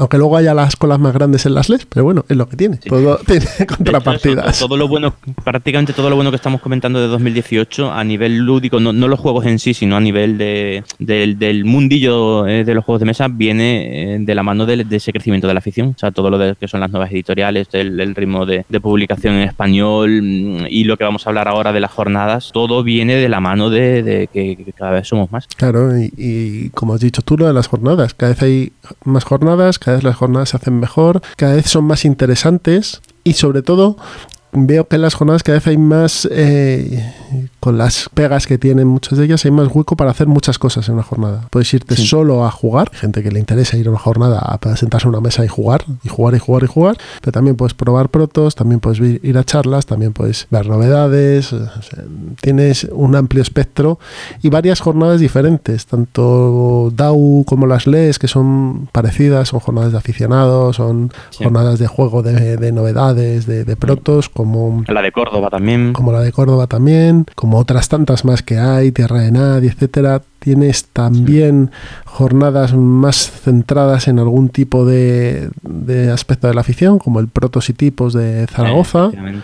Zaragoza Tienes sí. jornadas más, entre comillas, eh, de muestras como las Game On. Bueno, pues tienes un, un, amplio espectro de jornadas. Bueno, que, a las jornadas, unas jornadas que están cogiendo mucha fama eh, de Wargames, las Bellota. Las Bellota Con, que es, el, Con en, en, es ya, ¿no? Es en enero, en enero o en febrero es el, la segunda. Yo creo que yo creo que era todavía queda un poco, no, no era febrero, marzo, creo. Bueno, sí. no, no, sé muy bien. Bueno, pues eh, nos informaremos. ¿En dónde son? ¿En, ¿En, Badajoz? Son en Badajoz. Son en Badajoz, son en un hotel. Mucha, mucha tienen, tienen, mucho aire de, de, jornada americana esta, de, de sí. hotel, eh, tus partidas, tus juegos, tal. O sea, este año, Eso de hecho, es la segunda edición iba Volko Runke, que es el Eh, diseñador de, de, los primeros coin, bueno, de los coin, de Labyrinth, de Wilderness War.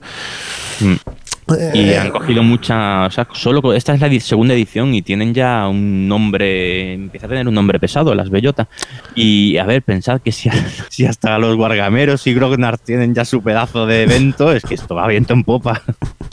Entonces, eh, creo que eso es sano, que es bueno, que hay que ir a las jornadas, que hay que ver cómo está la afición, que te abra un poco la mente. Sí, y sobre sí, todo, algo que, que, no hicimos o que no hemos hecho en las jornadas, hay que ir a charlas, hay que ver eh, novedades, hay que hablar con los diseñadores, hay que, hay que meterse un poquito más y enterarse un poquito más de cómo van las cosas. Mm, sí, pues, pues sí, eso es de lo mejorcito también que nos ha traído 2018. Jornadas con las que he disfrutado yo con, por lo menos como, como un enano. Mm. ¿Y qué más cosas tenemos por aquí? Bueno, tenemos también, esto va a ser un poco autobombo, eh, vosotros sabéis que tanto Miguel como yo pertenecemos al Reino del Norte, al Club de Alcobendas, y el crecimiento del club eh, durante este último año ha sido enorme. Pasamos sí. de 70 socios a ser ya 90 a un cambio de instalaciones. No hemos cambiado de sitio, pero sí de, de, de aspecto interior y demás. Sí. Que no, 90 que... no, hemos pasado ya los a 100, 100. A 100, a 100, perdón, a 100.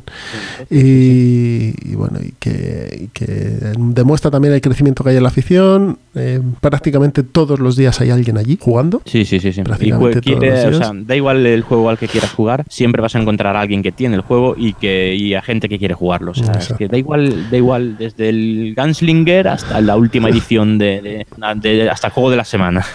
Da igual lo que sea, que lo vas a tener ahí. Y minis, y wargames, y rol, y, y tableros y demás. Entonces, creo que es bueno que haya esa comunidad aquí, en el norte de Madrid, que, que no había nada. Mm, Creo que seguirá creciendo y, y será bueno para todos porque habrá más diversidad y eso siempre está. Sí, así es. Eso siempre está bien. Así que bueno, en, en resumen, el 2018 muy bueno, ¿eh? En mi opinión, Sí, bastante mejor que el sí. 2017. 2018 ha, ha traído cosas buenas, no nos podemos quejar. Mm, Creo que este año 19 tampoco va a ser malo, porque No, siempre hay que ser que- optimista y mirar adelante con, con ganas. Y bueno, y aquí estaremos para contároslo, ¿no? Sí, eso espero.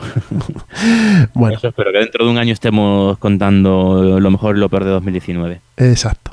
Pues nos vamos a la mesa de pruebas, así que a sentarnos. Hasta ahora. Hasta ahora.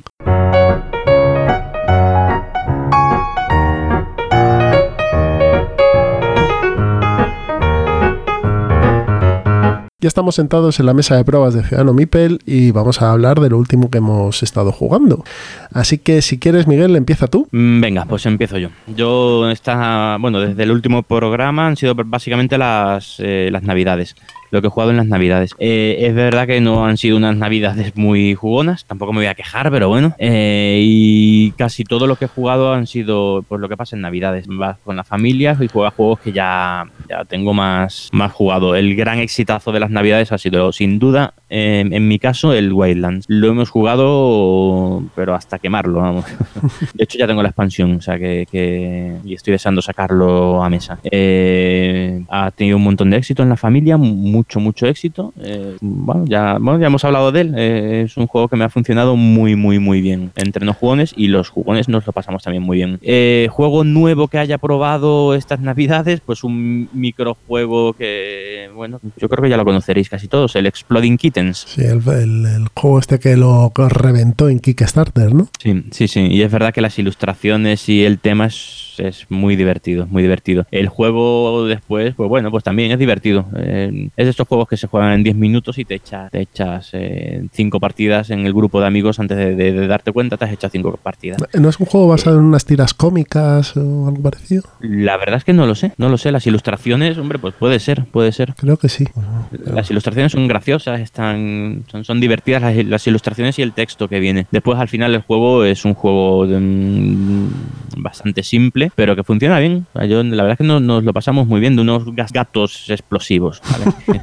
si te explota cuando está cuando si robas un gato explosivo y no te puedes proteger, pues te mueres y quedas eliminado. Ya. Y se, se enseña a jugar rapidísimo. De hecho, el que este no lo saqué yo, lo sacó un, un amigo mío que, que, bueno, que no está metido en la afición más que las veces que nos juntamos y sacó yo algún juego, pues se compró este juego, se me dio, le, leyó las instrucciones y en cuanto empezamos la primera partida me di cuenta de que de- esto no puede ser así. Anda, trae, trae, trae el manual porque esto no, esto es muy raro. Le diste una colleja ya al pobre. Sí, sí, sí. Y coges el manual el- y, y lo cogí el manual, que es una hoja por las dos caras o dos hojas, no recuerdo muy bien. Y, y nada, a los cinco minutos estábamos jugando ya tranquilamente. Es decir, de reglaje muy sencillito, lo ens- aprendes a jugar en un momento y con un grupo de amigos y dos copas te lo pasas muy bien. La verdad es que te lo Estupendo. pasas muy bien. Sí, me gustó. No me lo voy a comprar, pero, pero me- sí, un juego divertido. Un party, un party filler eh, divertido. Muy bien. Y por último, ayer eché una partida al Teo- Teotihuacán que tengo que decir que me gustó más que las anteriores veces. Lo he disfrutado un poquito más, pero mm, estarán en el hilo de venta dentro de poco. Próximamente, en mi hilo de venta. Muy bien. Y eso es todo, no he jugado mucho. He jugado algunas otras cositas, Dice Hospital, pero como luego voy a hablar del, de él, pues bueno, pues ahí lo dejo. Muy bien, pues eh, yo voy a comenzar con Keyforge. Echamos un torneito en Reino del Norte, una pachanguita. Eh, este juego es para este tipo de formato, eh, es para jugarlo en una pachanguita o si te gusta mucho el juego competitivo y demás, a darle ahí. Porque tengo un mazo, tengo el mazo este que, que me tocó y sinceramente y cogí otro mazo por si quería jugarlo aquí en casa con, con mis hijos, pero no lo veo. Igual, o sea, yo, yo hice lo mismo. no, no termino de verlo, pero vamos, juego sencillo, rápido, me lo pasé fenomenal y bueno, pues mira, eh, para ese rato que pasamos, esas tres horitas de, de pachanga, no sí, estuvo muy bien. Mm, Estuvo muy bien, sí, sí. El, el juego está bien, está entretenido, ¿eh? Sí, sí, el juego está bastante, está bastante bien. Wildlands, también le hemos dado mucha tralla. Yo tenía un poco de miedo, sobre todo con mi hijo el pequeño. Eh, de hecho, les compré unas bandejitas, estas bandejitas que tienes tú para el Food Chain Magnate, el Food Chain Sí. Magnate, eh, eh, para poner las cartas y que no se liasen en- con las Sí, cartas en la sí, mano y demás. Eh, el pequeño jugué la primera partida con él y lo cogía rápido. Le he quitado alguna regla y lo he, lo he hecho un poco más friendly, pero ha funcionado muy bien. De hecho, ya tengo la expansión esta de los muertos y la hemos probado y muy divertida también. O sea que, mm, es un juego, como has dicho tú, encaja perfectamente. Sí, si lo juegas con niños pequeños es verdad que hay que quitar la regla de, la, de las interrupciones, Mm. pero ya está, nosotros la quitamos, pero la quitamos en las dos primeras partidas. No, no en la primera, y al terminarla, cuando estábamos terminando ya querían interrumpir, o sea que lo pillaron pronto. Sí, Con nueve en mi caso yo he quitado las interrupciones y, y la reposición de mano la he hecho completa al final del turno. Para Ah, que bueno, haya un poquito más de... Claro, mis hijos son más pequeños que los tuyos, con lo Claro, cual claro, hay es. que ajustar un par de cosillas más. Pero bueno, que han funcionado muy bien. Mi hija se pilla unos cabreos impresionantes cada vez que le matamos un, un bicho. Pero bueno, Claro. eh, por lo demás, eh, estupendo. Eh, jugamos una partida de tres a Churchill. Bueno, a tres, es de juegos de tres. Jugamos a Churchill también, con Alex de Jugando con los Abuelos y Pablo de Punto de Victoria. Muy buen juego, muy buen juego. A mí me, cada vez me gusta más. ¿Ves? Este es de los que va subiendo. Mm. Pasa es que es un juego complicado de sacar a mesa porque es mucho tiempo, eh, tienes que las reglas GMT estas pues ya sabemos cómo son y demás, pero a mí me Mm. gusta mucho este, me parece un juego bastante chulo. Tengo ganas de probarlo. yo, Pues mira, yo me, llama, mucho. Yo encantado de jugar. Eh, yo que quedé el último, pero es que yendo con el soviético siempre te va a pasar por, por ciertas cosas que tiene el juego. Y, y bueno, ¿qué le vamos a hacer? Pero vamos, eh, al final logramos ganar la guerra, que es, quieras que no es, el- es complicado. Eh, parte de partiditas a Cosmogénesis, juego un euro de colocación de trabajadores muy majete. Lo único que, bueno, quizá eso es un poco confusa las reglas y las. Y, y el grafismo que tiene, las, eh, esto que te hace también Clemens Franz, pues en este caso no está tan bien hecho. Entonces, bueno, quizás se, se complica un poquito, pero me parece que es un, es un buen juego Cosmogénesis y el tema es muy original. Sí, el tema es bonito. Mm. Y un par de partidas a lo My Goods, que luego hablaré un poquito más de él. Juego un euro de cartas que es muy divertido y está bastante bien dentro de, de lo que pueda parecer, que no es más que un mazo de cartas, pero tiene cosas de... Me recuerdan ciertas cosas a San Juan, pero es más euro todavía que, que lo que es el San Juan. Y oye, un juego bastante interesante. ¿eh? Ya, y además que mm, tirado de precio, que te lo llevas en un macito, en un deck de estos y, y tienes un euro ahí, la mar de apañado. Y por último, el juego este viernes jugamos el Liberté de Wallace, el juego de la Revolución Francesa y un juego de mayorías, de mucho fastidio, de meterse el dedo en el ojo el uno al otro. Y oye, eh, me ha encantado. ¿eh? Es el típico juego que dices, quiero darle más a este, a este hay que darle Pues, más, hay que darle más. Jugamos a 5. Este, a 5, ¿no? Este, es- este de hecho es casi obligatorio, ¿no? Jugar a 4 o 5. Sí, es de 3 a Poco 6, grande, pero, eso. pero yo creo que cuanto más mejor. Y nada, eh, A mí la mecánica de, de mayorías me encanta, o sea que y el tema este también, así que además son unas mayorías, jugar. son unas mayorías muy puñeteras. Sí. Porque si lo que te beneficia luego, bueno, es, es está muy bien, está muy bien, muy bien llevado este el Liberté. Y bueno, yo y ahí y, y respecto a este juego y a este tema, eh, estaros atentos porque de- en este año va a haber alguna sorpresa. Así que nada, ya, ya, ya escucharéis. hasta aquí podemos leer. Y hasta aquí puedo leer. Pues nada, cuando quieras y busquemos y tengamos un grupo de gente, nos sentamos y le damos, si puede ser una o dos partidas, bien. Muy bien, estupendo. Y esto ha sido todo, eh, por mi parte. Eh, mucho juego de este año, este, este, estas navidades, la verdad, con el tiempo, pues bueno, cada vez como al ser más mayores los críos eh, se centran más y lo piden más, o sea que yo encantadísimo. Pues Muy bien, si eso quiere, es señal de que el plan malvado funciona. eh, va funcionando poco a poco. y, a hablando, poco, sí. y hablando del plan malvado, yo creo que es el momento de que nos vayamos hacia el plan malvado. Va, va, Pues va. vamos para allá. Hasta ahora.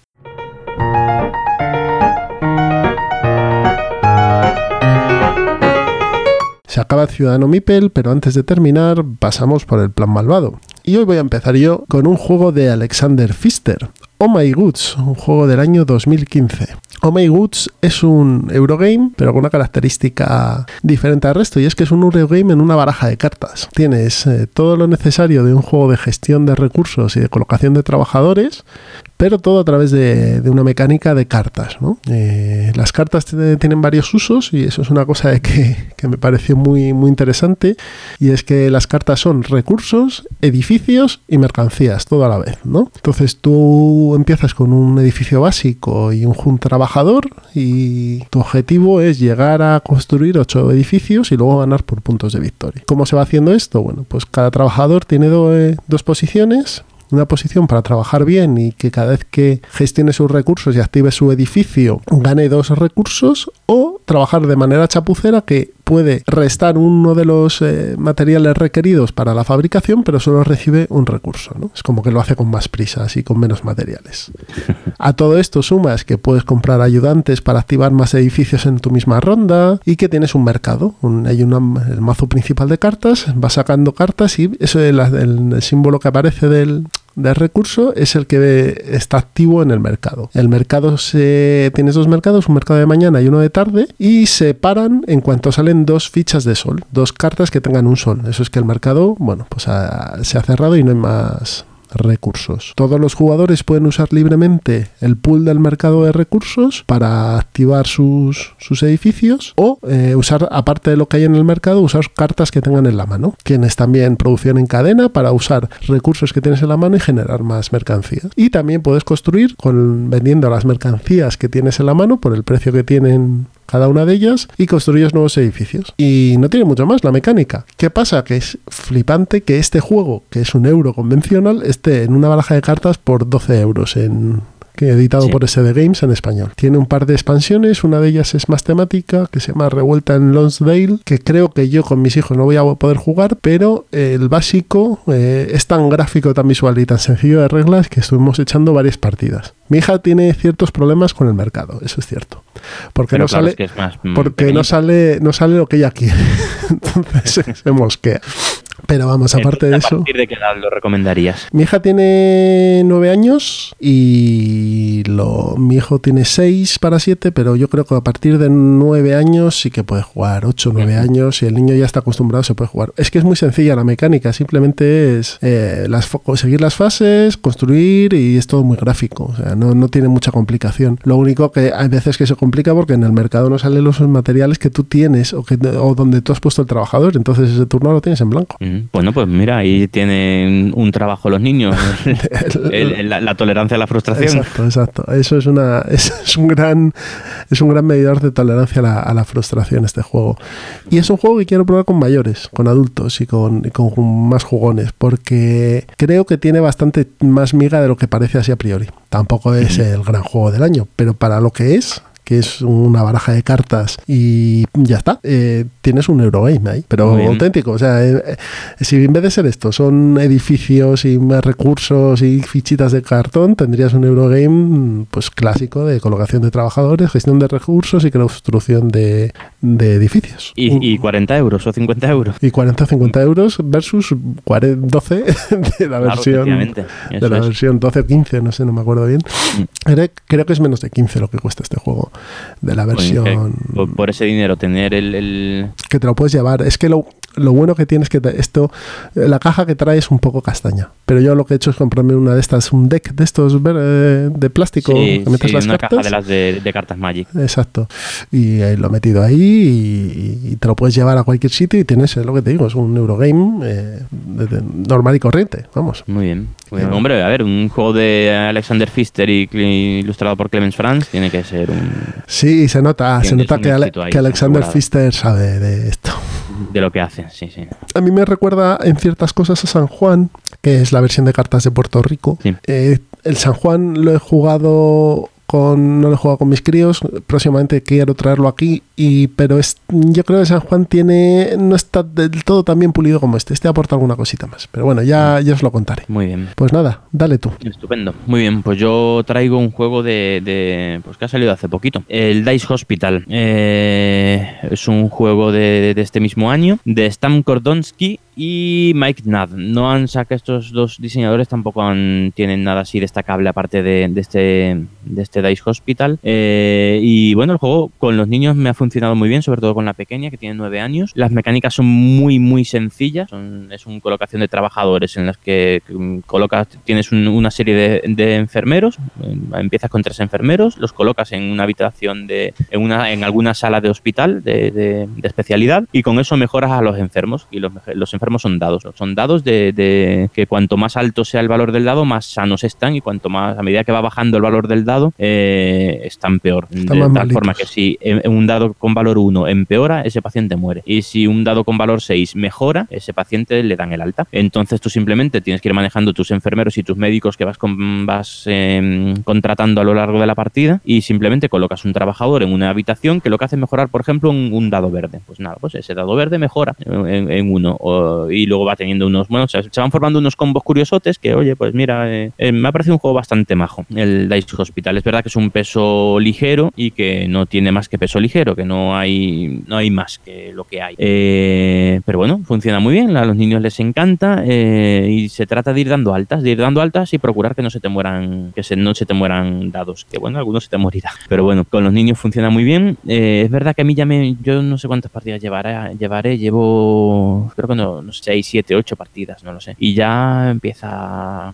empieza a cansar un poquito, empieza a cansar un poquito. Pero bueno, pero me he hecho una partida feliz con los niños tranquilamente ahora mismo. Y, Eh, pero el peso a ti, perfecto, el peso perfecto y el tema perfecto. a, Dime. ti, a ti te cansa un poquito, pero a ellos. No, no, ellos están encantados. Entonces, Ellos están encantados, sí, sí, sí. Es que pasó que íbamos muy bien, nunca se moría ni- ningún, ningún dado, como mucho uno en alguna partida, se moría un paciente y tal. Entonces decidimos, en la penúltima partida decidimos eh, meter ya las reglas duras. Y se nos fue un poco la mano porque metimos todas las reglas de, de añadir dureza. Entonces al tercer turno, es que vamos, en la partida se nos acabaron los tokens de, de muertos. pobres. Entonces, claro, ahí hubo una frustración ahí brutal que, que dejó, hizo que el juego se quedara en la estantería una temporadita. Pero ahora lo hemos vuelto a sacar y nos hemos, hemos dicho que nada de reglas duras, que volvemos al juego amable y como juego amable está muy entretenido y a los niños les encanta eso de, de, ahora voy a llevarlo a, a- a este paciente al fisioterapia y mejora dos puntos. Uy, tengo que hacer no sé qué para que este no se me muera. Tengo, no sé,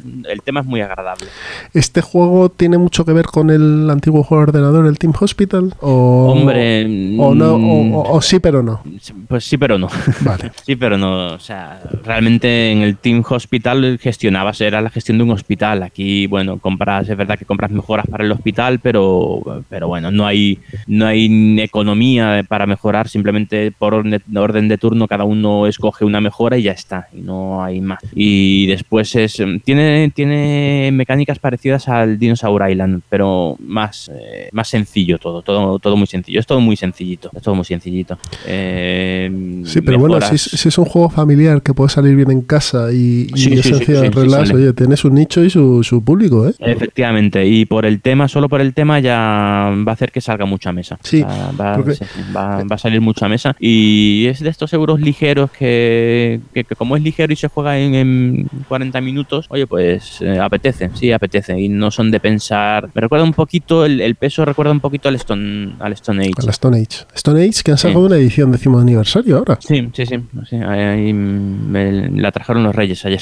Ah, pues fenomenal. Oye. Así pues, que la tengo, está, está maja, sí. Ya el- Mira, sí quiero probarlo, pero no lo he probado el Stone Age y me gustaría probarlo a ver si encajaría en casa o no. Pues es- sí, seguro que sí. Es un euro ligerito y igual que este muy amable, un tema bonito y, y bueno, está bien. Y la- Y la nueva edición es verdad que se han pasado un poquito con el precio para el juego que es, ¿En cuánto está? pero pues creo que recordar que estaba 65. Ala. Creo, creo recordar, sí. Mm, Está Pero bueno, carete. supongo que será una típica Big Box de esta, ¿no? Sí, bueno, la caja es como, bueno, es un poquito más grande que la anterior, un poquito más alta. Eh, pero trae tableros por do- los dos lados, dobles ilustraciones, porque trae integrado el juego, el juego Base. anterior. Ah, vale. Sí. Pues nada. Pero bueno, está, está bien. Está bien ¿eh? Team Hospital, este. Ah, no, eh, perdón, Team, la Team- Team versión Hospital. Junior. No, no, no, no, es, bueno, sí, 60 euros. Estoy viendo el Stone Age de, de edición de aniversario, 60 euros. Este Dice Hospital está en español. Está en, en español, lo ha traído más que Oca. eh, uy, perdón, eh, estoy yo bien, lo ha traído Maldito, Ajá. Maldito Games. Eh, no tiene. el, único, el único texto que tiene el juego son los nombres de los especialistas. Ujú. Oncólogo, eh, no sé, enfermería, ese tipo de, de cosas. Medicina. Interna, sí. Sí, es, es lo- es el único texto que tiene y no, o sea, es puramente descriptivo del, del médico que estás contratando, no es, no, no tiene influencia en el juego. Estupendo. Y eso, una, la edición es muy bonita, las ilustraciones también así bastante infantiles que eh, me gusta, es un juego agradable de verlo en mesa y de jugar. Muy es bien. verdad que para un jugón de culo duro, pues con las partidas se va aislando, se va cansa, ¿no? Un poquito, pero bueno, pero con los niños va muy bien, ¿eh? Muy, muy, muy bien, muy, muy recomendable. Pues nada, hemos pasado del hospital al campo y de un juego de colocación de dados y de gestión de, trabajadores a un, gestión de materiales, a gestión de, de recursos y también de trabajadores hasta cierto punto. Pues aquí tenéis la recomendación de este mes, o de este programa, perdón, Dice Hospital y Oh My Goods. Ambos juegos que podéis, con los que podéis también introducir a vuestros hijos o ayudarles a engancharse a la afición. Pues vamos a ir terminando ya, ¿no? Ya, ya bien, nos toca. pues sí. que, que hay que, Sí, iba- sí, se hay nos- que bajar a comprar. alargando, al final, como siempre, se nos alarga esto. ¿eh? Hay que bajar a comprar el pan. Eh, bueno, eh, gracias a todos por habernos escuchado. Eh, podéis seguirnos en redes sociales en Twitter en arroba ciudadano mipel. A Miguel le podéis seguir en Twitter en arroba Entre Mipels, a mí en arroba citizenpincer y eh, tenemos también nuestro blog que es eh, eh, ciudadanomipel.wordpress.com y siempre podéis escribirnos a nuestro correo electrónico, eh, lo revisamos mm, de manera bastante regular y contestamos siempre. Así que eh, si tenéis algo que preguntarnos, pues nada, ahí estamos. También estamos en Facebook, en, en Pinterest, iba a decir, en Instagram. Bueno, pero vamos, básicamente en Twitter, correo y nuestro blog es donde nos vais a encontrar. Eso es. Bueno, pues dentro de unas semanitas estaremos aquí con el siguiente episodio, ya el episodio 25. ¿eh? 25. Sí, sí, el siguiente, el siguiente es el 25. Así que mira, parece que no, pero son como etapas en el camino. Y Sí, sí, sí. Nos, nos escuchamos en breve. Así que sed buenos, jugad mucho y pasadlo bien. Hasta luego. Hasta, hasta luego.